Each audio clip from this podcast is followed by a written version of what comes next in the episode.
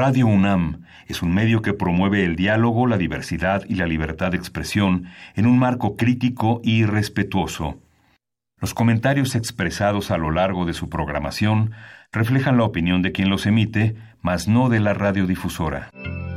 Radio UNAM presenta Primer Movimiento. El mundo desde la universidad.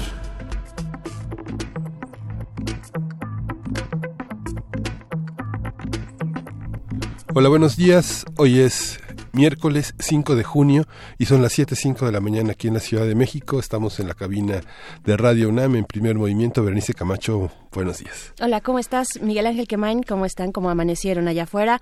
Gracias por sintonizar Radio UNAM.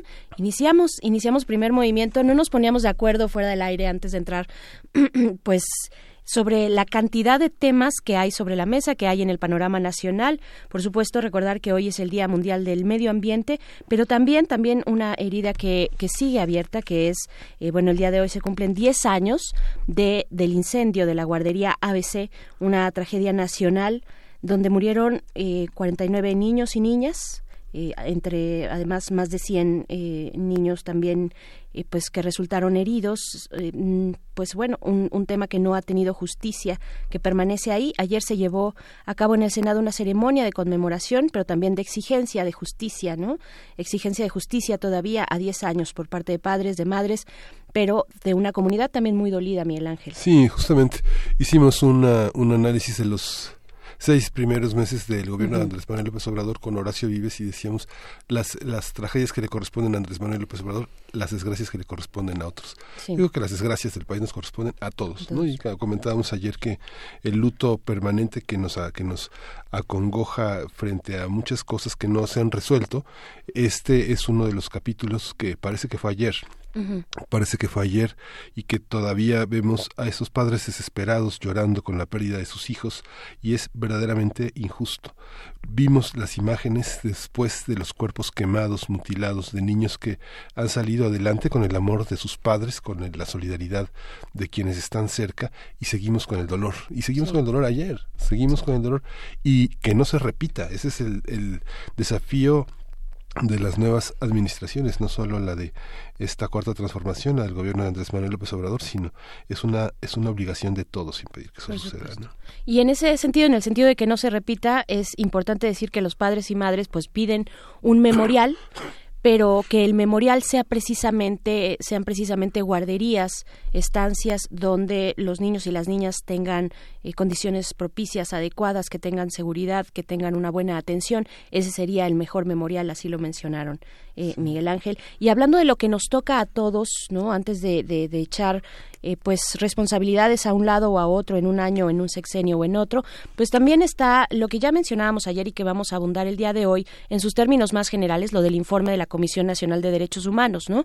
Eh, pues sabemos que el presidente pues no se presentó, no no no se presentó, lo cual está estipulado por ley que él reciba eh, los tres poderes de la Unión reciban este informe y pues bueno, no se presentó. Yo creo que ahí eh, viene también a cuento hacer esta distinción entre lo que nos toca a todos, ¿no? Simbólicamente me parece que era importante que el presidente estuviera estuviera ahí, independientemente de su relación con el titular de la Comisión Nacional de Derechos Humanos, que sabemos tiene pues una extracción eh, académica, tiene este una, un trabajo académico importante aquí en la universidad, independientemente de además filiaciones políticas me parece importante o me parecía importante que el presidente estuviera ahí para recibir, aunque no fuera un análisis, un, un diagnóstico de cómo una evaluación del, del, sexenio anterior, particularmente del año pasado, pues estar ahí presente, ¿no? Este vínculo con algo tan importante como los derechos humanos en nuestro país. Sí, es, es, es, es importante esas formas, aunque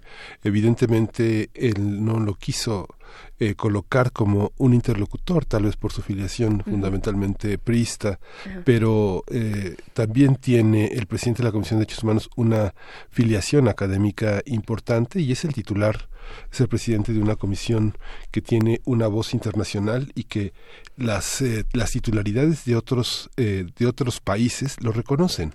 Entonces vale la pena, eh, es después de este tema permanente de su rechazo a la autonomía de algunas organizaciones o la percepción de vulnerabilidad que ha hecho su desdén hacia algunas entidades autónomas, un poco subsanar ese tema de comunicación con ese aspecto, ¿no?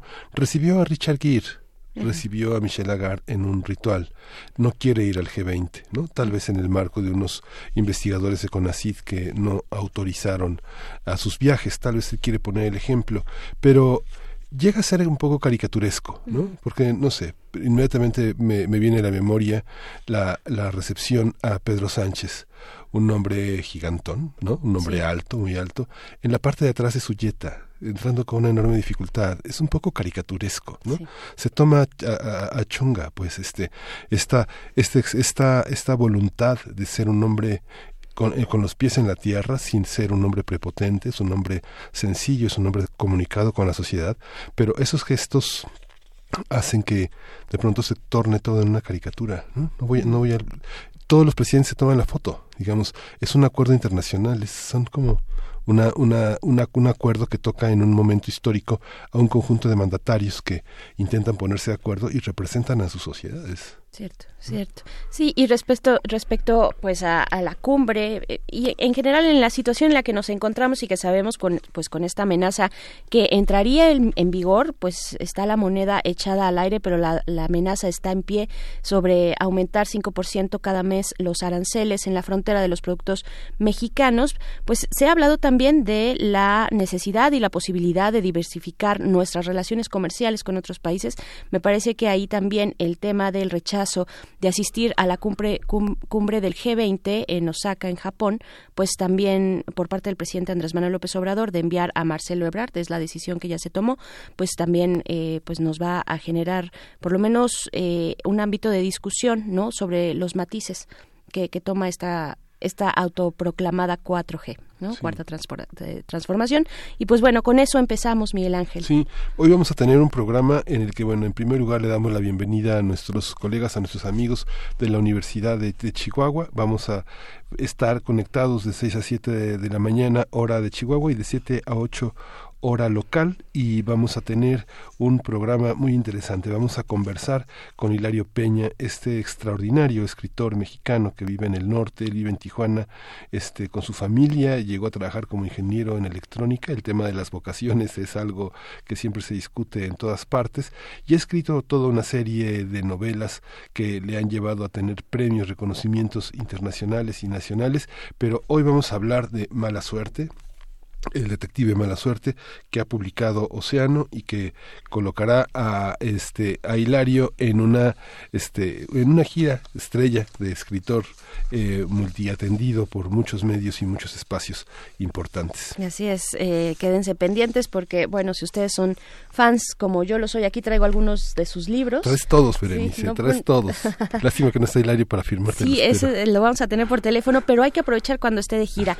Y pues bueno, hoy es miércoles también miércoles de Fonografías de Bolsillo. Pavel Granados, como cada miércoles, director de la Fonoteca Nacional, estará en esta cabina hablando en esta ocasión sobre Samuel Margarito Lozano, el padre del corrido revolucionario. Va a estar bueno eso. Sí, y en la nota nacional tendremos el informe de la CNDH más de 350 páginas dedicadas a hacer un informe de 2017 de, del año de 2018. Eh, vamos a tener el comentario de Natalia Pérez Cordero, investigadora del programa de Derechos Humanos y Lucha contra la Impunidad en Fundar. Y en nuestra nota del día, un ángulo para observar Venezuela, pero desde Colombia. Estaremos comentando con Fray Eugenio Martín Torres Torres, quien es egresado en la carrera de Historia de la UNAM, eh, investigador del Instituto de Investigaciones Sociohistóricas de la Universidad de Santo Tomás, allá en Colombia y vamos a tener una mesa dedicada a la ciudadanización de la justicia. Vamos a conversar con Fátima Gamboa, y es coordinadora del área legal de X, Justicia para las Mujeres. Así es. Y después, después también, después de nuestra mesa, eh, estaremos con el doctor Plinio Sosa, como todos los miércoles, en esta sección que hemos dedicado a los 150 años de la tabla periódica. El doctor Plinio, Plinio Sosa nos va a conversar, nos va a platicar acerca del hidrógeno en esta ocasión, el número uno en la tabla periódica. Ya está a la venta el billete de lotería dedicado a la tabla periódica, los 150 años de la tabla periódica por parte del Instituto de Química de la UNAM. Y nos damos entrada ya con música, vamos a escuchar de Salta para atrás la media calandria ver cuál es.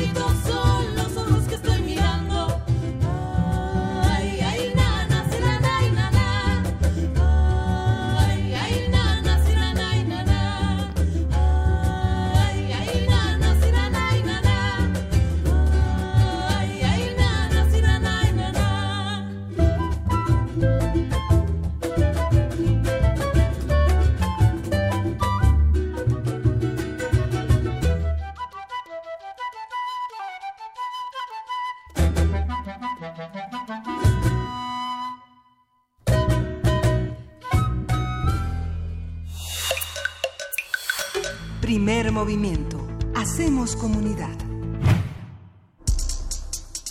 Miércoles de lectura. Por haber nacido un martes 13 y con cabello rojo, Tomás Peralta fue llamado el mala suerte.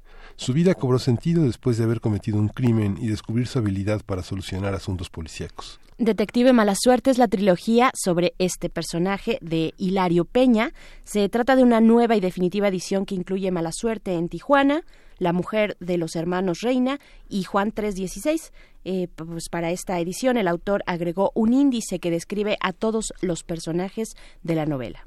Las primeras novelas policíacas mexicanas escribieron en los años 40 del siglo pasado.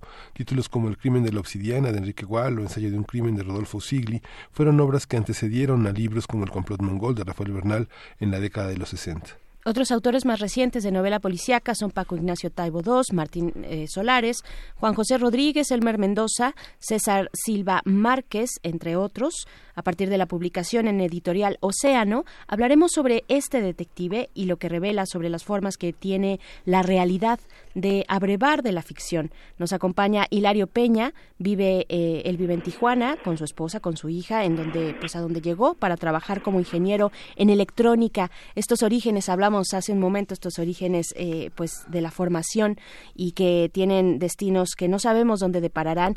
Eh, ahí se convirtió en escritor y bueno, ha escrito esta novela y el western Un pueblo llamado Redención, Premio Bellas Artes, José Rubén Romero en 2016. Y pues bueno, te damos la bienvenida, Hilario Peña. ¿Cómo estás? Buen día. Muy bien, Bernice. Buenos días. Buenos días. ¿Cómo, cómo, cómo, está todo por allá en Tijuana? ¿Qué tal, qué tal el, calorcito todavía? No, no, la verdad, aunque no lo creas, este, muy benévolo porque incluso de mañana salimos todavía enchamarrados y en la noche igual. ¿eh? La verdad, este, eh, a pesar de ser el norte, digo, es, es una parte eh, muy, muy benévola el asunto de, de, lo fresco que se pone todavía, incluso en verano. Sí, todavía son apenas, son, ya son las nueve de la mañana por allá, son las nueve y cuarto, nueve y veinte, ¿no? No, no, no. ah, no, es al revés. estamos estamos desvelándote. Gracias, Hilario, por estar. Hilario. Oye, Hilario, este, reuniste estas tres obras en, en, en, una sola, aparecieron en tiempos distintos. Eh, ¿Cómo fueron concebidas? ¿Qué hace posible que las puedas reunir hoy en un solo libro?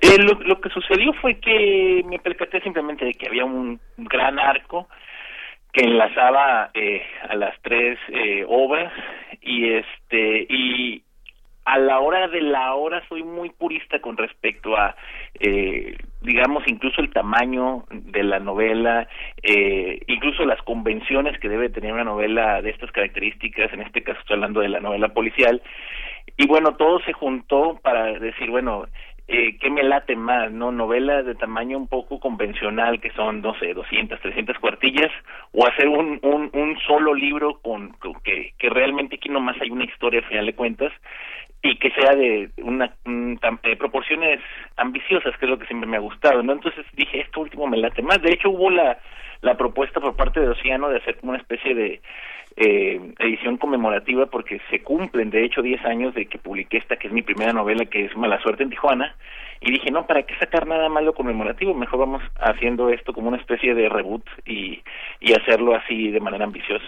Bien, y en ese reboot, en esa edición, ¿Qué fue lo que salió y qué, y qué llegó? ¿Qué tenías en la mente, pues, a 18 años, dices, de la primera, de la publicación, ¿no? De la primera, eh, del detective Mala Suerte. ¿Qué, qué, qué regresó y qué se quedó? Pues, realmente, eh, siento que, digo, no soy tan duro conmigo mismo de tal manera que debía admitir que a pesar de que empecé con esto muy jovencito, sí había algo de madurez pero aún así yo dije, bueno, este, vamos a hacer esto una obra, este, que no se distinga por lo joven de su autor, sino con todas las de la ley, y para esto simplemente hubo que detallar un poco más de cosas, darle un poco más de oficio, vaya, ¿no? Porque en este, en el momento lo que me daba un, eh, un poco de inseguridad es que en ese entonces todavía estaba trabajando en fábricas instalando cablevisión.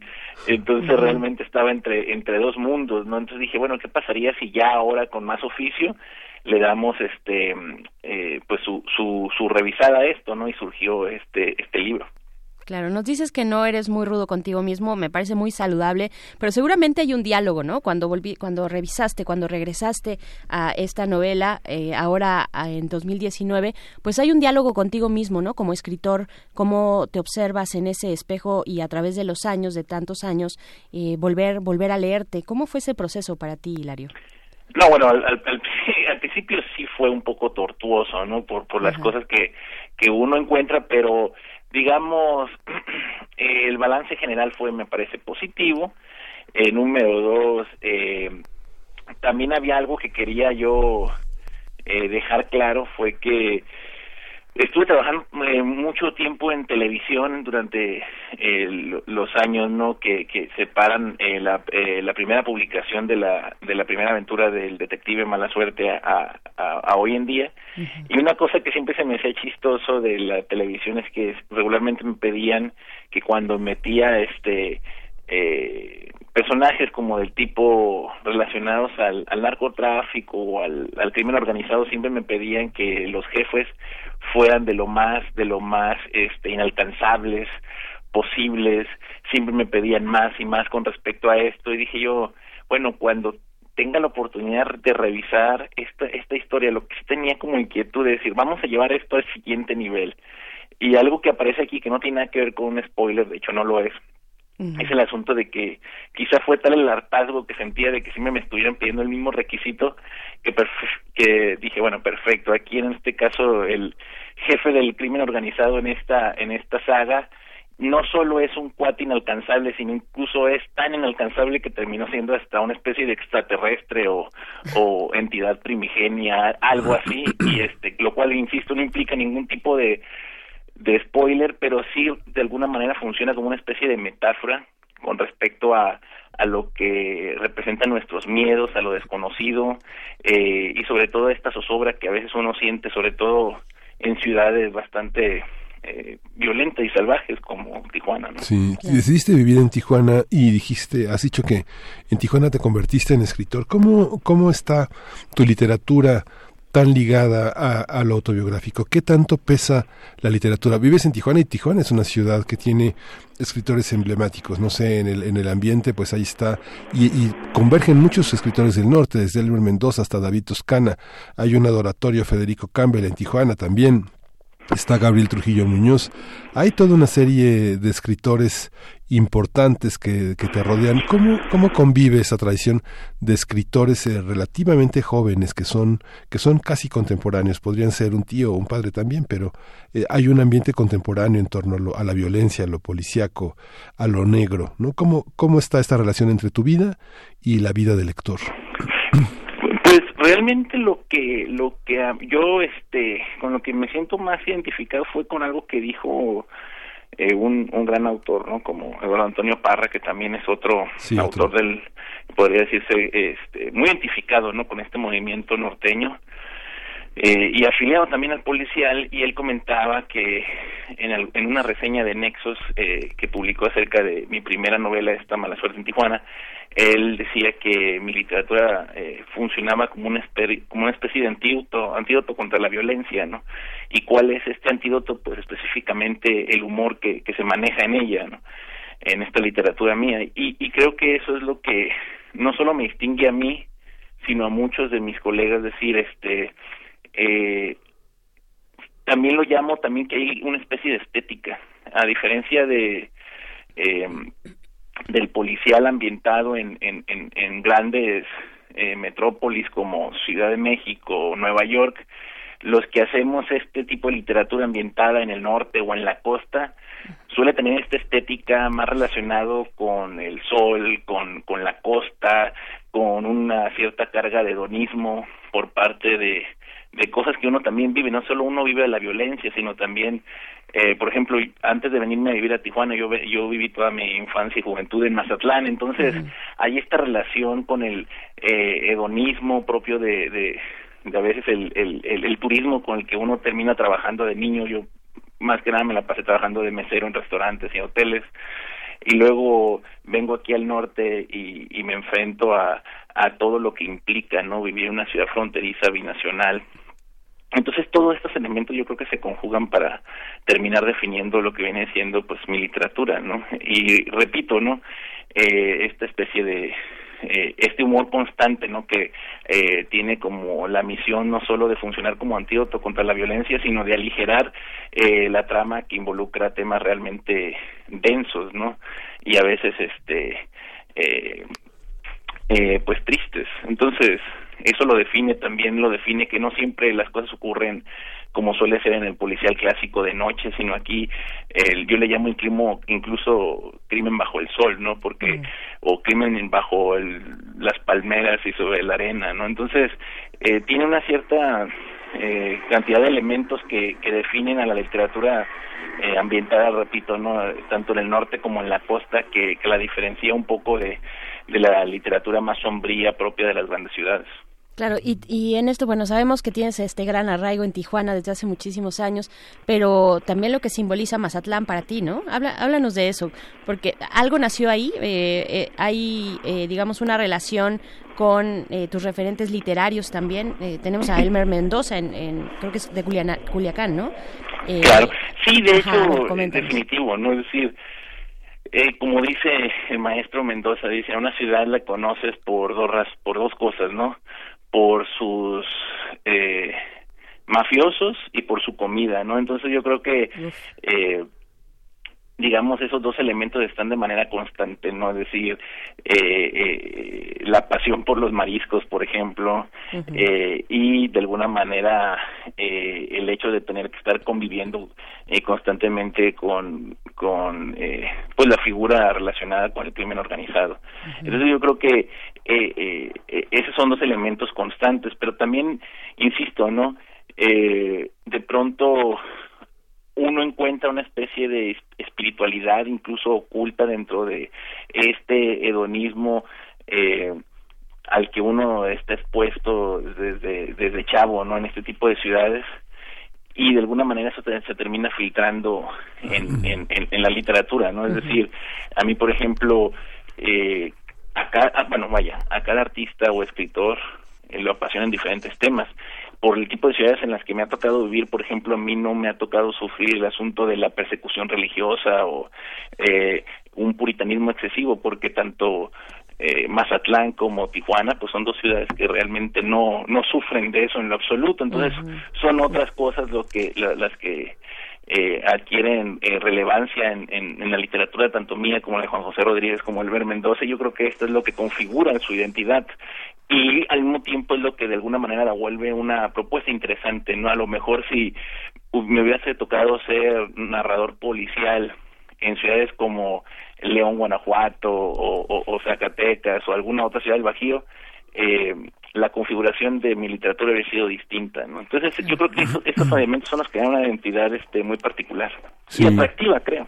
Oye, Hilario, y esta, este, esta novela con la que cierras el, la, edición que ya se había publicado, Juan 316, el tema del box, ¿cómo abordarlo? No sé, pienso así como a, buena pluma en Espota y el box en Leñero y el box ¿no? en Pedro Ángel Palau, en Ramírez Heredia. ¿Cómo, ¿Cómo entrar en una tradición donde el box está vinculado a una manera de salir adelante, pero al mismo tiempo también es la, es la, este, es una gran metáfora y colocas a tu boxeador en ese terreno de algo que llamas demencia boxística, ¿no? Es, hay, un, hay una parte de después de recibir tantos golpes, hay algo que se nubla, hay algo que se oscurece en la mente. Este, ¿Cómo fue concebido esa parte? Tu abuelo fue juez y fue boxeador también, ¿verdad? Sí, de hecho, sí, yo creo que primero que nada lo que nos llama la atención, como bien decías, no tanto Spota como a Palou, eh, un servidor, yo creo que es esta esta metáfora, ¿no? De del ring como como una metáfora de la vida. Eh, y, y, y más allá de eso, de, de alguna manera usar eh, este mundo del, del pugilismo como también este eh, como vehículo no para transmitir ciertas inquietudes y este, siempre me he preguntado, bueno, ¿qué, ¿qué era lo más importante, digamos, en el camino al, al reconocimiento profesional? Y siempre me preguntaba, este, ¿será el talento eh, nada más lo único importante o realmente otras, eh, eh, digamos, circunstancias eh, llegan a adquirir mayor relevancia, ¿no? Y esto, estos, estos temas los exploré por medio no de, de del, del boxeo no solo como metáfora sino también como eh, paisaje literario. Y son estas inquietudes no entonces se me hacía eh, muy curioso usar el boxeo porque es eh, una disciplina donde uno piensa que es tan literal porque nada más se trata de usar los puños pero eh, ya que eh, indagas un poco no eh, tras bambalinas y en los entretelones del, mundo del pugilismo, te das cuenta que hay muchísimos factores que terminan siendo decisivos en el resultado no solo de una contienda sino de toda una carrera. Y, y eso es lo que lo que exploro realmente eh, cada que la trama de esa de esa novela en particular se me iba hacia hacia los encordados yo la regresaba recuerdo hacia hacia lo que ocurre los tejemanejes no que que al, al final son los que creo que definen más este el resultado de de, de mm, la carrera de un boxeador Claro. Oye, Hilario, también eh, hablando del género, hablando de eh, pues algo grande y algo muy favorable pasa con el relato criminal en la literatura contemporánea en México, ¿no?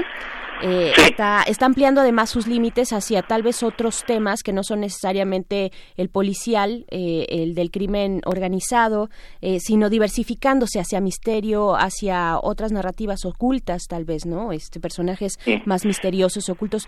¿Cómo lo ves tú en la escena nacional y cómo lo asumes tú para tu propia literatura? Bueno, ese, Berenice, es un punto para mí muy importante. De hecho, podría decirse que ahí está toda la, la intención de, de de este libro, de, de este compendio, de esta especie de relanzamiento, nada más hacer énfasis en lo que para mí es la importancia de regresar otra vez a las bases y pues eh, para el público que nos escuche, que tenga la oportunidad de llegar a, a esta um, oferta literaria, pues lo que se va a encontrar es eh, un regreso a los orígenes en el sentido de que hay aquí un misterio por resolver, están estas convenciones propias del policial como las pistas que se le eh, ofrecen primero al detective, siempre de eh, este culpable aparente que siempre también aparece y que despista un poco al lector para llegar posteriormente al al culpable verdadero, ¿no? Y, y, y también al detective fungiendo como una especie de, de este digamos Virgilio en el infierno de Dante y revelándonos este este este submundo no criminal y llevándonos por distintos estratos sociales no y, y, mostrándonos porque al final de cuentas también hay que hay que ser honestos no eh, la novela policial al final de cuentas es un es es una obra eh, que conlleva denuncia por sí sola para mí el secreto de esto es no forzar esta denuncia sino dejarla que fluya eh, porque está en su naturaleza eh, contener esta denuncia, ¿no?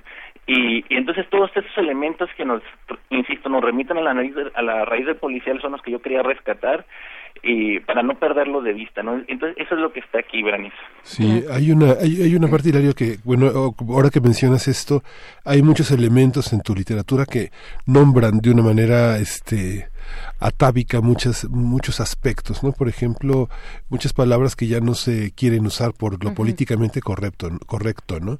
Viejas, humilde, este, cojo, no sé, cosas que, ¿cómo, cómo enfrenta un novelista como tú, que además no solo eres maestro de talleres, no solo enseñas a escribir, sino también haces crítica y haces trabajo para la televisión, haces guionismo, ¿cómo ¿Cómo, no, ¿Cómo librarte de esa persecución de, dijiste humilde, está mal dicho, ¿no? Tienes que decir persona de bajos estratos económicos, ¿no? En ¿Cómo se, de atención prioritaria. Sí, ¿cómo, ¿cómo decirlo? No, de hecho, este, hasta eso que yo no he sentido ya la, la para nada la, la, la, persecución en ese sentido de lo ultrapolíticamente correcto, quizá porque lo mismo el público lo ve como un género que a veces puede eh, abusar de, de, de, lo machista, por decir, o, o incluso el mismo detective, si lo piensas, Miguel Ángel, es chistoso porque a mí me, me, me, me llega a preocupar el hecho de que a veces el detective para para llegar al culpable tiene que hacer uso de ciertos prejuicios no es decir este eh, tal fulano luce de esta manera quiere decir que tiene que ser de esta otra manera no entonces eh, hay un hay un peligro inminente sobre todo en estos tiempos pero eh, te puedo decir que tengo de mis eh, cuatro o cinco lectores que tengo en el país no, no, que no sean este qué sé yo este realmente militantes en un feminismo eh, bastante convencido y, y este y otro es este eh, alguna especie de luchador por los derechos LGBT y nunca han tenido problemas. Pues en, en ese sentido yo creo que porque al final del día siempre apelo a la inteligencia del lector y que al margen de las ideologías o, o, convicciones saben que esto se trata de entretener, ¿no? Entonces, en ese sentido, yo creo que me ha ido la mar de bien, no he tenido problema, también porque estos estos conflictos se quedan en mi literatura y ya no los paso yo a mi a mi, o sea, no es porque yo quiera, no, nunca nunca he entendido muy bien la verdad. A, a, maestros para mí como Vargas Llosa, por ejemplo, que de pronto los, los respeto mucho como escritores, pero de pronto creo que llevan su personaje literario demasiado lejos y entran en esta confrontación. Entonces, como no no no he sido partícipe de eso, pues realmente no he sufrido las consecuencias. Yo creo que este la gente no se ha ofendido en la medida en que todo eso se queda en el libro y, y no trasciende, ¿no? Entonces yo creo que por ese lado me ha ido creo yo bastante bien. Se queda en el libro, ese es el remanso, ese es el espacio donde podemos este, faltarnos al respeto hasta donde se pueda, ¿no? Hilario, estoy viendo ahorita, tengo aquí eh, un ejemplar de Pégale al Diablo, por ejemplo, ¿no? Eh, que tiene esta imagen, pues, de muy, muy tradicional de esta literatura vaquera, ¿no? Así es. Eh, ¿cómo, cómo, también vas retomando, retomando, hace un momento decías, me voy a los clásicos, me voy a, las líneas y a los orígenes, las líneas clásicas de esta de este tipo de literatura. Eh, ¿cómo, ¿Cómo ha sido esta decisión también en estos en estos nuevos momentos, no? En estos momentos, eh, pues, donde la diversidad es pujante y, y, es combativa, ¿no? Sí, de, hecho, porque mira, por ejemplo, en mi no solo uso, sino quizá abuso del, de la fe fatal, ¿no? En lo que viene siendo mis historias. Este yo lo interpreto y espero que la gente lo haga de esa misma manera y creo que así sucede. Es que no se trata para mí de, de eh, digamos una visión machista de la mujer sino yo creo que lo que se ha percibido es es algo distinto sino más bien una idealización de, de la mujer como criminal, eso sí existe, ¿no? Ahí está presente incluso eh, específicamente en un título como Págala al diablo, pero en la medida en que ocurre esto, que se que, que, que, existe esta esta especie de, idealización de la villanía eh, femenina, yo creo que no no no ha caído mal, no en ese sentido. Entonces, con respecto a qué para mí implica regresar al al origen, sobre todo tiene que ver con esta eh, fascinación que, que que siento por las eh, digamos contradicciones, ¿no? Porque siempre me pregunto, bueno, eh, ¿cómo expresarte? Eh, porque al final de cuentas me siento un artista, ¿no? Primero que nada me considero un artista antes que escritor, antes que novelista, que soy un, un, un, artista que se tiene que expresar, ¿no? Y que siente esa necesidad apremiante por expresarse, pero la contradicción de hacerlo bajo reglas muy estrictas me fascina. Entonces, este, cuando hablo de regresar al origen es yo mismo eh, colocarme especie de, de arneses y a pesar de ello poder transmitir un mensaje. Quizá esto tiene que ver con algo que leí yo recuerdo en un muy chavito, ¿no? Eh, quizá en un eh, especie de tratado filosófico de Sartre, recuerdo que él decía que nunca habíamos sido más libres que durante la ocupación alemana, ¿no? Entonces esto siempre me pareció muy mm. Y no lo entendía hasta que después dije, por supuesto, ¿no? Es decir, el cine que a mí me parece más sensual es aquel que estuvo durante el código Hayes, ¿no? En los 30 o 40, donde los guionistas tenían que recibir autorización para filmar ciertas escenas eh, que a lo mejor gráficamente no eran tan choqueantes, pero que había una sensualidad implícita muy fuerte. Entonces, estos maestros a mí siempre me, me impactaron mucho, ¿no? Cuando veo uno eh, cintas como Double Indemnity, este, o El Gran Sueño, etcétera, y ve todos estos temas tan deliciosamente pecaminosos y que de alguna manera pudieron franquear eh, no sé cuántas trabas este eh, de censura eh, no puedo más que más que quedar eh, eh, totalmente impactado no entonces estos estos que te menciono Berenice son mis maestros y de alguna manera la inspiración que que, siempre está presente en mi literatura. Bien, pues nos dejas muy muy inspirados, Hilario, acá este desde donde te escuchamos en la Ciudad de México y en otros lugares también. ¿Cuándo eh, vas a hacer alguna alguna gira para presentar el libro? Sí, de hecho, eh, estaré en la Feria del Libro de Pachuca, aquí en el Centro Cultural Tijuana ya tengo una presentación planeada para el 16 de agosto y pues estaremos también en Ciudad de México también haciendo la debida gira de medios. ¿Cuándo llegas a México? ¿Cuándo, más o menos? Para sí, el 24 de junio, de hecho. Ah, ah ya. Eh, no, pues te vienes acá, ¿no? A la cabina, porque yo tengo una pila de libros aquí que quiero que sean autografiados, Hilario. No, con todo gusto, claro. Muy bien. Pues muchísimas gracias, Hilario Peña, con eh, pues esta compilación, ahora esta trilogía Detective Mala Suerte. Esperamos eh, pues tu llegada por acá y pues mucha suerte mucha para suerte. ti. Estás en, buenas, estás, en buenas manos, además, ¿no? Estás en una editorial muy importante que, que, que distribuye y que promueve, ¿no? Sí, sí, y buenos editores también. Así es. Muchas gracias. Un abrazo, un abrazo muy grande, Hilario Peña. a toda su audiencia. Muy bien, pues nos vamos a ir con algo de música. Esto es de El Coco. La canción es Vibra mucho, no, sí, Vibra mucho y Andrés Flores. El Coco es la canción. Vámonos.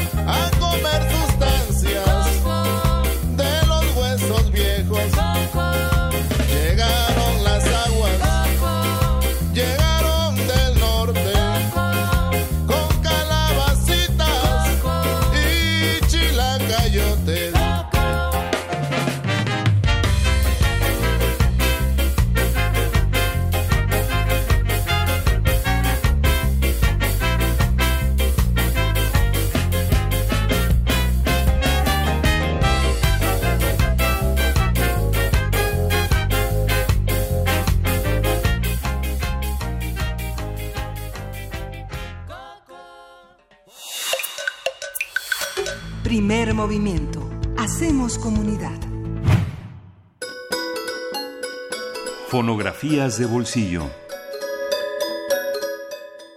En esta cabina ya está nuestro invitado de todos los miércoles, nuestro colaborador y además amigo Pavel Granados, director de la Fonoteca Nacional. ¿Cómo estás, Pavel? Bien, muy contento, este, muy desmañanado, como todos los miércoles para mí. Perdón. pero, no, pero muy contento. Ahora, fíjense ustedes que traje dos audios, dos audios que son, creo yo, pues pequeños descubrimientos que van saliendo en la Fonoteca Nacional, porque de pronto uno se pone a escuchar y un audio lo lleva a otro y así, y de pronto pues vamos encontrando cosas, de, por cierto que pronto la Fonoteca hará un anuncio especial, pero ya, les platicaré. Pronto, pues ya estos días, ya les contaré. Bueno, dará de qué hablar la fonoteca. Pero entre estos hallazgos, pues algunos hacen pensar, porque eh, un poco sobre el papel que tienen las grabaciones sonoras en torno, por ejemplo, a la musicología o la investigación, porque yo les contaba que hace algunas semanas tuve la suerte de estar en el Instituto Carlos Vega de Argentina. El, Carlos Vega fue el padre de la etnomusicología argentina y les contaba que tuve la suerte de encontrar ahí y conocer, porque además quizás sean únicos en América, unos discos que están hechos de cartón con una superficie de cera, entonces de parafina. Entonces son únicos, ya están realmente cuarteados. Y yo le preguntaba al, al director del Instituto Carlos Vega que, quiénes habían escuchado estos discos, es decir, desde que los grabó con fines eh, de investigación, con fines científicos, estos discos, quién los había escuchado. Y me decía que Carlos Vega era un hombre que, bueno, tenía sus discos, los tenía ordenados, y de pronto si llegaba algún investigador, pues los ponían y escuchaban, pero no les interesaba tanto escuchar esto como la forma musical o la estructura de esta de esta pieza. De tal manera que para ellos la, el documento sonoro era como un anexo y no le veían tanta trascendencia puesto que lo que pensaban ellos que era lo importante era la música. Entonces cuando ellos la anotaban ya en una partitura consideraban que habían cumplido con la etnomusicología. Y hace menos tiempo hace unas dos o tres semanas platiqué con Benjamín Murataya, director de la Fonoteca de Lina, y él me contaba algo también muy interesante, porque uno de los grandes nombres de la etnomusicología mexicana es Vicente T. Mendoza. Y le pregunté por la colección de Vicente T. Mendoza y él me dijo algo todavía más asombroso, me dijo, Vicente T. Mendoza no grababa. Eh, tenemos muchos discos, perdón, libros, el libro de la canción mexicana que hizo el Fondo de Cultura, o la investigación sobre la música de, eh, hispánica del otro lado de la frontera, es decir, en Nuevo México. Y entonces, lo mismo, la misma respuesta, la, eh, fíjate, imagínense ustedes, uno de los grandes etnomusicólogos, no grababa, sino que él anotaba con su cuaderno pautado y se quedaba con, con la, nada más con la música y no tenía trascendencia el, pues, la palabra hablada, la, la, palabra cantada o la instrumentación o las maneras de ejecutar tal instrumento, sino que era algo completamente forma, digamos, de formal de forma, ¿no? Entonces tenemos documentos que son, bueno, increíbles también, pero restringidos nada más al cuaderno pautado, ¿no? Entonces yo creo que, bueno, que los primeros en hacer este tipo de investigaciones, Henrietta Yurchenko, que viajó, bueno, a muchos lados, pero su primer viaje a Chiapas, o Thomas Stanford, que hizo una colección muy importante que tenemos en la fonoteca o algunos otros como por ejemplo Raúl Helmer, que son personas que son pioneros en este sentido porque son los primeros en darle importancia al documento sonoro, ¿no? Bueno, todo esto se los cuento porque en eh, digamos que de manera eh, pues como no no era su principal eh, interés de, algunos de estos eh, personajes tener como un documento sonoro, sino que, por ejemplo, lo que tenemos en la fonoteca son conferencias que de pronto alguien daba y yo creo que en muchos casos no sabían que iban a quedar grabadas y que iban a ser consultadas después, ¿no? Por ejemplo, les puedo contar que tenemos conferencias de Margot Glantz, de Salvador Novo y de Miguel León Portilla, que formaron parte de un ciclo de conferencias que se dieron en el Museo de la Ciudad de México hacia 1971. Son muchas, tenemos cerca de 200 conferencias. Pero, por ejemplo, ahora que se anunció el, el, el homenaje a Miguel León Portilla, pues vemos que, hay, que tenemos ahí esas grabaciones y que te están que comparten espacio con Salvador Novo. Bueno, hay una conferencia de la que traje dos muestras. Una es eh, es, una conferencia que dio Juan S. Garrido, que fue un músico fantástico, un historiador único, porque don Juan S. Garrido fue el autor de la historia de la música popular mexicana. Él para hacer su historia se basó en las partituras. Luego si quieren les cuento más de este personaje. Pero él tuvo una orquesta aquí en México en los años 30, le hizo una canción a Jalapa, Noche de Luna en Jalapa, y dio una conferencia sobre el corrido mexicano. Pues yo creo que dio ahí un pequeño descubrimiento, porque a la mitad de la conferencia cantó una canción de la guerra de 1847, cuando, bueno, sí, cuando los, los yanquis llegaron a México, después concluyó con la, pues, con la separación, de, el robo de medio territorio a nosotros, pero esta canción se llama Las Margaritas, entonces dura un minutito y ahorita les presento la otra grabación. Vamos.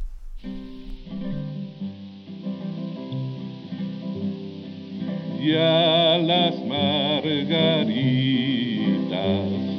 Hablan el inglés, les dicen me quieres y responden yes.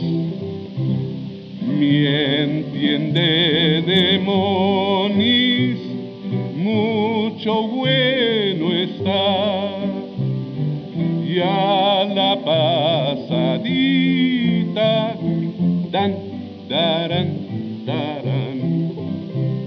Los yanquis malvados no cesan de hablar, que habrán de acabar con esta nación. Yo nones, el día llegará que a la pasadita dan, darán, darán. En esta misma conferencia, que fue una conferencia que dio Juan S. Garrido para el ballet de Amalia Hernández, organizado por el ballet de Amalia Hernández, hizo una presentación que a mí me parece, bueno, ya histórica, porque presentó a don Samuel Margarito Lozano. Don Samuel es, fue nació en 1881 en Morelos, en, en, Cuernavaca, de tal manera que el día de esta conferencia de 1976 ya tenía 95 años don Samuel Margarito Lozano. Don Samuel se inició de chiquito, bueno, muy, jovencito, vendía dulces afuera del taller de Vanegas Arroyo, es decir, donde trabajaba José Guadalupe Posadas, y después hizo un, un corrido, que fue el corrido de la toma de la rebelión felicista, es decir, de la, del cuartelazo allá en en la Ciudadela, por lo cual lo metieron a la cárcel. Saliendo, él se fue y se ordenó en la División del Norte con Pancho Villa, a quien le compuso corridos y Pancho Villa le compró la primera guitarra fina que tuvo él. En 1918 estuvo en Tampico durante el auge petrolero y compuso la famosísima, muy famoso, el corrido de Tampico Hermoso. Entre muchas otras se le atribuye la rielera a Samuel Margarito Lozano. Él la registró como arreglista en realidad. Marieta, que es una canción francesa, le puso nombre. Y en fin, Eres Salti Delgadita, canciones muy conocidas, La vida infausta que canta Oscar Chávez en, el, en, la, película de Los Caifanes, son de Samuel Margarita, Margarito Lozano. Pues de pronto sale en esta conferencia Samuel Margarito Lozano con su conjunto. Él vendía lápices en Puebla, en la calle, y tocaba su guitarra. Allá murió, tiene un busto en Puebla y entonces de pronto sale y a los 95 años hace esta grabación que es única porque prácticamente fuera de otra grabación que se conocía en los años 60, estas que están aquí en la conferencia del ballet de Amalia Hernández es lo único que conocemos de quien es conocido como el padre del corrido revolucionario porque don Samuel fue famosísimo porque como decía Vicente T. Mendoza pertenecía a ese grupo de mm, cantores, de compositores que viajaban en tren y conocían muy bien el país y por sus dotes literarias podían lograr joyas como esta que es Tampico Hermoso. Que vamos a escuchar, nos despedimos de esta, de esta colaboración, le damos adiós a Chihuahua con estos ecos revolucionarios que van también hacia esa memoria del villismo. Vamos a escucharlo.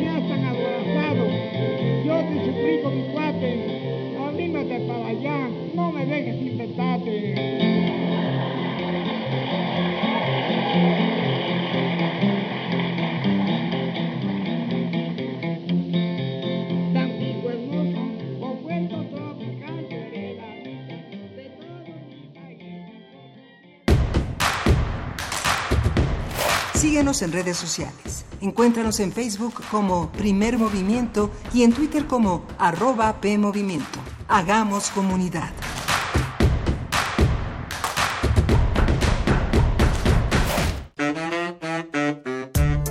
La Escuela Nacional de Trabajo Social y Radio UNAM presentan Vida cotidiana, Sociedad en Movimiento. Un programa para analizar las distintas problemáticas sociales y documentar alternativas e intervenciones para enfrentarlas. ¿Por dónde empezamos? Acompáñanos todos los viernes a las 4 de la tarde por el 96.1 de FM. Radio UNAM. Experiencia sonora.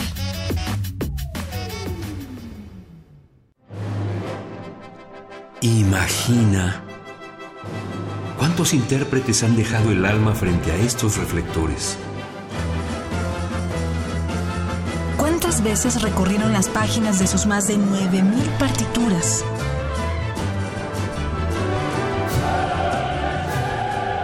¿O cuántos corazones han levantado en más de ocho décadas? Eso es experiencia sonora. Orquesta Filarmónica de la UNAM, domingos a las 12 del día por el 96.1 de FM. Radio UNAM, experiencia sonora. El PT seguirá de tu lado. Fue mucha la confianza depositada en el Partido del Trabajo, la cual se traducirá en respetar y honrar el mandato del pueblo. El cambio que tanto anhelamos. Asumamos juntos el reto que representa la nueva etapa de México. Participa, acércate al Partido del Trabajo. Vamos a cumplir lo prometido. No te vamos a fallar. El PT está de tu lado. No esperes a que llegue la tormenta. Prepárate.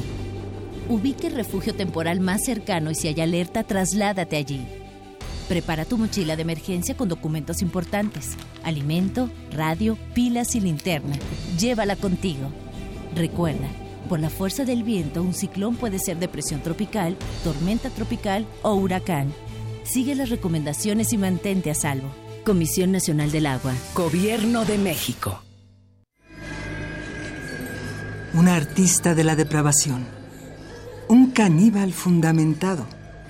El elegido de Dios para fundar en su estómago una puerta al infierno. Radio UNAM te invita a escuchar los relatos de erotismo y terror de Enoch en la puesta en escena La Confesión del Caníbal, de Sergio Rud. Director Eduardo Ruiz Aviñón.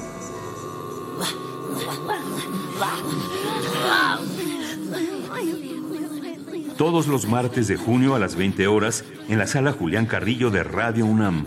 Adolfo Prieto 133, Colonia del Valle, cerca del Metrobús Amores. Entrada libre. Comer o ser comido. Esa es la cuestión. Radio UNAM, experiencia sonora.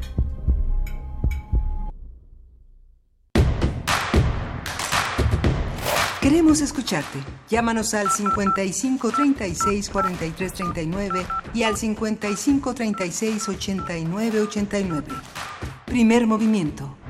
Hacemos comunidad. Y estamos de vuelta aquí en Primer Movimiento cuando son las 8 con 3 de la mañana de este miércoles 5 de junio.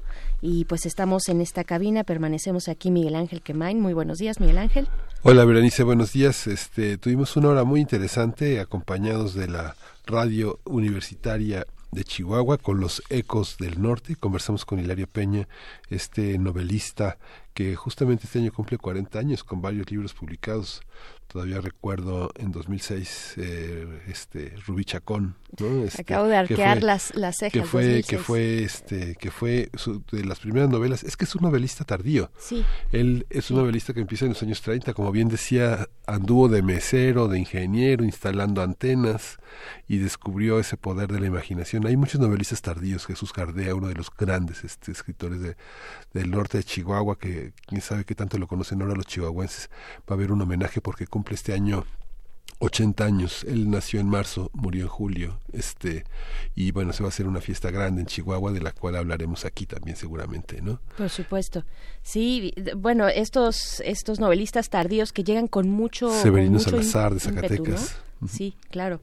Pues bueno, así, así nuestra hora pasada también estuvimos conversando con Pavel Granados eh, acerca de corridos revolucionarios, Samuel Margarito Lozano. Y Pavel también nos eh, dejó la invitación para que se puedan acercar, por supuesto, a la página de la Fonoteca Nacional, es fonotecanacional.gov.mx, y específicamente para invitarles a las primeras, pues a un evento que tendrá el día, que tendrá lugar el día de mañana en sus sesiones de escucha, mañana 6 de junio en la sala Murray Schaffer a las 7 de la noche, eh, pues eh, es acerca de El Charro Gil, las primeras grabaciones de un grande. Participará Armando Pous y también eh, Felicia Garza. ¿no? Precisamente, pues ahí está la invitación para que se acerquen a la Fonoteca Nacional.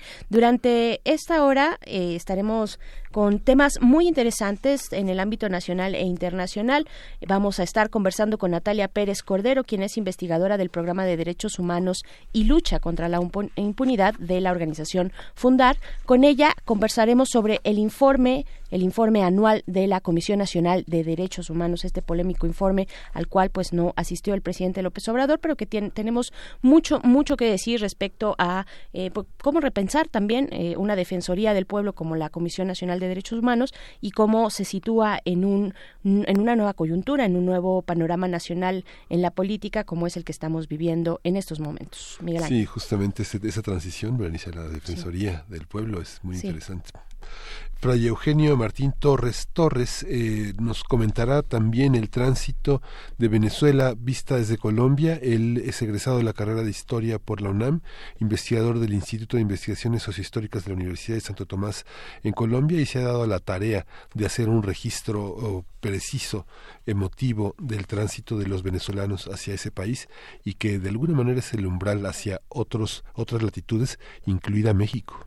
Así es, y pues bueno, eso para esta hora. Eh, damos la bienvenida a la radio Nicolaita que transmiten a través del 104.3 allá en Morelia, en la radio de la Universidad de San Nicolás de Hidalgo. Bienvenidos, bienvenidas. Díganos en nuestras redes sociales cómo se encuentran por allá en Morelia, en Michoacán. Y también, bueno, a todos los que nos han escrito ya a nuestras redes sociales, muchas gracias por hacerlo. Díganos también qué les parece esta polémica, nada más para empezar a hacer, a calentar un poquito la mañana, qué les parece esta polémica sobre la falda y el pantalón en la Secretaría de Educación Pública, los uniformes de la eh, pues de la enseñanza pública en nuestro país y también privada tendrán esta posibilidad al menos primero en la Ciudad de México. ¿Qué les parece? ¿Es un despropósito? ¿Es una pérdida de tiempo platicar de esto? ¿O eh, es una un espaldarazo también ahora que es el mes del orgullo, ¿no? A estas eh, em, posibilidades de plantear identidades diversas, distintas, de plantearse a uno mismo desde incluso muy pequeño. Pues bueno, díganos, ahí está arroba P Movimiento, nuestra cuenta en Twitter y Primer Movimiento UNAM en Facebook. Por último, solamente invitarles a que se sumen este viernes a nuestro cineclub hertziano con la película Okja, que se encuentra en esta plataforma por streaming Netflix, ahí la pueden encontrar, es esta película pues muy famosa eh, de 2017, una coproducción de Corea del Sur y Estados Unidos, que habla de una gran, gran eh, criatura y una niña que la crió, y pues bueno, eh, cómo se enlaza todo esto en la producción de alimentos en un, en un pa- panorama distópico, ¿no? Entonces ahí está Okja para el Cineclub Hertziano del viernes, váyanla viendo, vayan haciendo sus comentarios y nos vamos con la nota nacional. Primer movimiento. Hacemos comunidad. Nota nacional. Al presentar su informe de labores 2018, Luis Raúl González Pérez, titular de la Comisión Nacional de Derechos Humanos, lamentó que el presidente Andrés Manuel López Obrador no hubiera recibido su documento. González Pérez dijo que se advierte que procurar la, vigencia de los derechos humanos no se está asumiendo como premisa y límite de toda actuación pública, ni se están adoptando medidas pertinentes para revertir la situación que desde hace varios años ya en nuestro país ha enfrentado diversos rumbos. Sobre las medidas de austeridad del nuevo gobierno, el Ombudsman Nacional mencionó que México se encuentra obligado a asignar hasta el máximo de sus capacidades los recursos necesarios para que los derechos humanos, incluido el derecho a la salud, sean vigentes. El documento señala que la falta de apoyos a las instancias infantiles y refugios, a instancias que atienden a personas con alguna discapacidad, la descalificación de organizaciones de la sociedad civil, de periodistas, de comunicadores y la necesidad de prevenir discursos que polaricen o dividan a las personas son temas que deben revisarse buscando la mayor protección y vigencia de los derechos. Aunque el informe no fue recibido por la presidencia, el documento fue entregado a la Secretaría de Gobernación y el presidente señaló que era la instancia adecuada para recibirlo. Vamos a hacer un análisis del informe de la CNDH que dice, que dice cómo lo presenta, qué posibilidades presenta para el futuro de la sociedad mexicana y está con nosotros Natalia Pérez Cordero, investigadora del programa de Derechos Humanos y Lucha contra la Impunidad en Fundar. Bienvenida. Muchas gracias por estar con nosotros, Natalia. Hola, buenos días. Muchas gracias por la invitación. Gracias a ti, Natalia. Pues eh, para platicar de este informe de la Comisión Nacional de Derechos Humanos, dinos eh, en lo general, porque hay un montón de ángulos de aristas acerca de la Comisión y, de sus objetivos, de su, eh, pues, de lo que tendría que estar replanteándose como un organismo central en, en, pues, en nuestro país. Háblanos primero del tema panorámico, digamos, que aborda este este informe. ¿Cuál es el diagnóstico que da del año pasado y si alcanza a arañar digamos, eh, este actual gobierno? Claro, pues mira, eh, el informe eh, es finalmente el reflejo de lo que vive actualmente el país, de la crisis de derechos humanos que, que enfrenta el país y que definitivamente pues esta crisis y así lo señala este también el presidente de la CNDH no es una crisis que se haya iniciado en el año 2018, sino que ya es una crisis que se lleva acumulando de muchos años atrás. Sin embargo, pues particularmente justo el presidente de la CNDH hay dos ejes o dos puntos que recalca eh, ahora en su informe eh, y son dos ejes que tienen que ver por un lado con el derecho a la salud, con el eje de salud y por otro lado con el eje de seguridad y justicia. Justamente estos dos ejes son los principales porque eh, pues sabemos que justamente la recomendación, la Comisión Nacional de Derechos Humanos hace investigación de casos relativos a violaciones a derechos humanos y luego de que hace la investigación pues se determina eh, si el caso se va a resolver eh, ya sea por medio de una conciliación entre las autoridades y las víctimas, o en su caso se emite una recomendación, ¿no? Que son las típicas recomendaciones de las comisiones de derechos humanos, eh, que no necesariamente son vinculantes, eh, que la autoridad decide si las admite o no. Entonces, durante el 2018, las principales autoridades que han sido eh, señaladas como violadoras de derechos humanos, pues son autoridades que tendrían que cumplir el derecho a la salud, como por ejemplo el INS, y otras autoridades que están encargadas de los temas de seguridad y justicia, por ejemplo, la Secretaría de Defensa Nacional. No, justamente el IMSS ha sido constantemente señalado por diversas violaciones al derecho a la salud, eh, por falta de medicamentos, por por falta de especialidad en, el personal. Es decir, hay muchas, diversas quejas que, que han sido, este, que ha recibido la CNDH. Eh, algunas han culminado en en conciliaciones muchas otras también han culminado en recomendaciones y por su parte pues bueno tenemos en el eje de seguridad ya lo decía el presidente no se han mantenido los casos vinculados a tortura a desapariciones forzadas ejecuciones extrajudiciales y pues muchos de estos de estos casos son principalmente eh, casos vinculados o donde han sido señalados elementos de las Fuerzas Armadas, principalmente la Secretaría de Defensa Nacional, pero también Policía Federal, personal de la de la extinta Procuraduría General de la República. Es decir, eh, el hecho de que el presidente haya señalado estos dos ejes es porque hay pruebas contundentes de autoridades que no están cumpliendo con sus obligaciones, que no están respetando debidamente los derechos humanos, eh, vinculados pues a la vida, a la integridad, a la libertad y a la seguridad de las personas. Eh, y pues el reflejo está en lo que el presidente de la CNDH mencionó ayer en su informe, ¿no? Eh, también pues tenemos que los feminicidios se han mantenido, ¿no? Eso, es, es uno de los señalamientos también importantes que, que se hace, que pues también responden a una falta de atención por parte del Estado, a una ineficiencia, una ineficacia de las políticas públicas para resguardar los derechos de las mujeres, para prevenir que ocurran estos estos feminicidios, para prevenir que sigan ocurriendo las desapariciones de mujeres que muchas veces están vinculadas a trata de personas, ya lo decía el presidente y que bueno sabemos que esto tiene detrás a redes criminales de delincuencia organizada que también están coludidas con distintas autoridades del Estado Eh, y así lo señala, ¿no? Eh, esta, toda esta crisis de derechos humanos se ha debido a que eh, también llevamos acumulando por años eh, impunidad y corrupción en las investigaciones, no se investiga debidamente, ya sea por falta de, de especialidad de los ministerios públicos, sea por también por colusión, por encubrimiento de, de, grupos criminales, por encubrir incluso autoridades también vinculadas eh, a estos grupos criminales. Eh, y pues ya lo mencionaba el, presidente, eh, pues esta, esta impunidad es un problema que se viene arrastrando desde el pasado, pero es un problema que se actualiza día a día.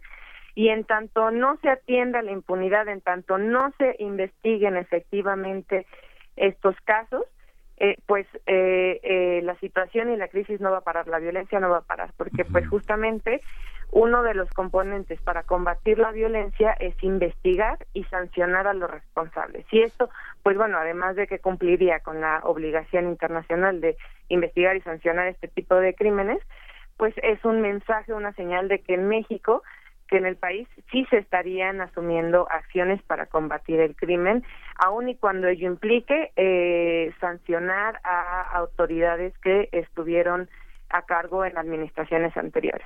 Si algo tiene la, si algo tiene la, eh, la, la, recepción y la publicación de las quejas en, y las observaciones de la Comisión Nacional de Derechos Humanos es que cada una de las quejas es un asunto particular, ¿no? No se puede tejer como una especie como de constante, salvo en las metodologías que poseen los, los, los, ministerios públicos, eh, las fiscalías eh, de los estados.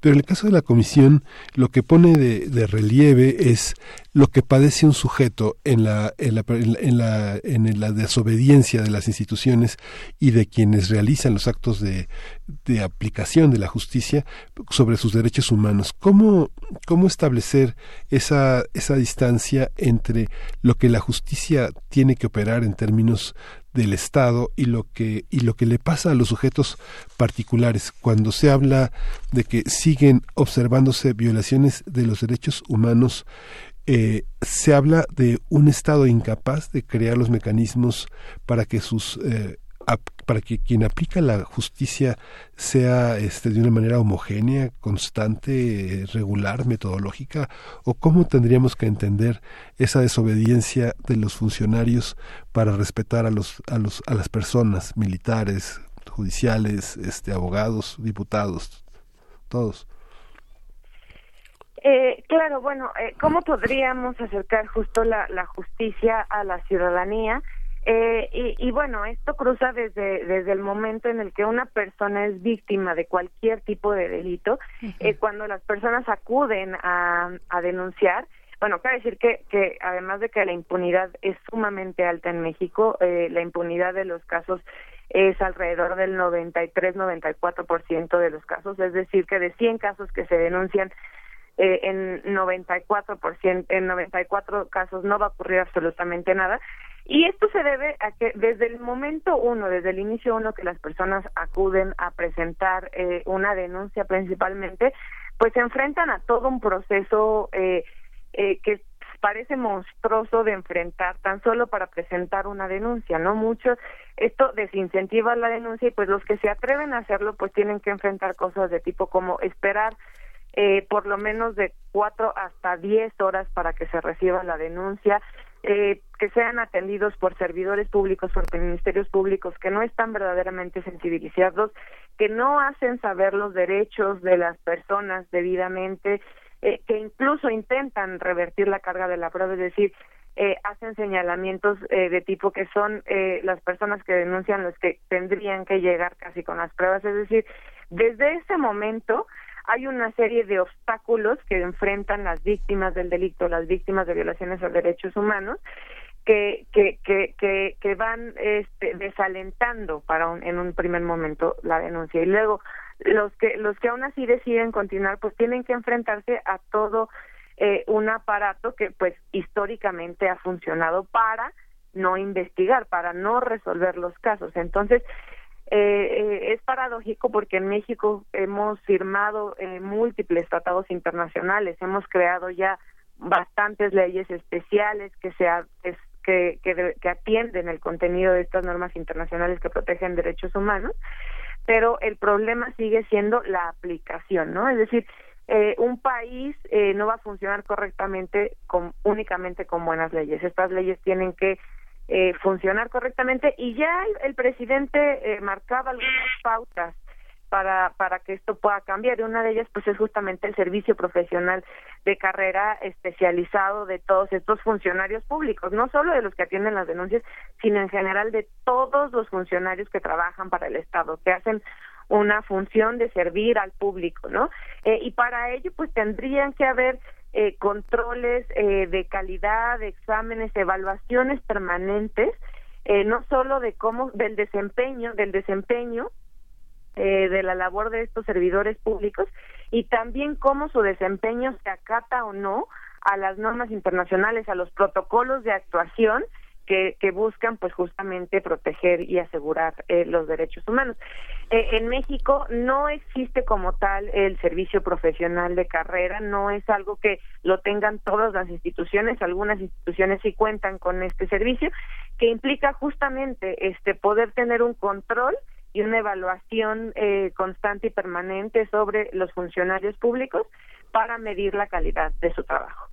Entonces, pues esto es algo que se tendría que estar impulsando, que se tendría que, hacer eh, de manera general eh, en todo el aparato del Estado, o sea, el, en todos los niveles, nivel federal, estatal, municipal, y eso podría ser una de las vías que permitiría este, mejorar eh, justamente eh, la prestación de, del servicio de, que da el Estado, que viene el Estado, y que eso podría beneficiar pues a distintos sectores, al sector salud, al sector seguridad, al sector justicia, al sector educación, es decir, a muchos, a todos los sectores que están eh, destinados a garantizar los derechos humanos, asegurar una vida digna eh, en igualdad de, de, de, condiciones y circunstancias y que pues a su vez pues se pueda asegurar y esto también es importante recalcarlo eh, el máximo disfrute de, los derechos no y que estos no se vayan viendo disminuidos como lo señalaba eh, el presidente no que, que que la protección y el disfrute de los derechos humanos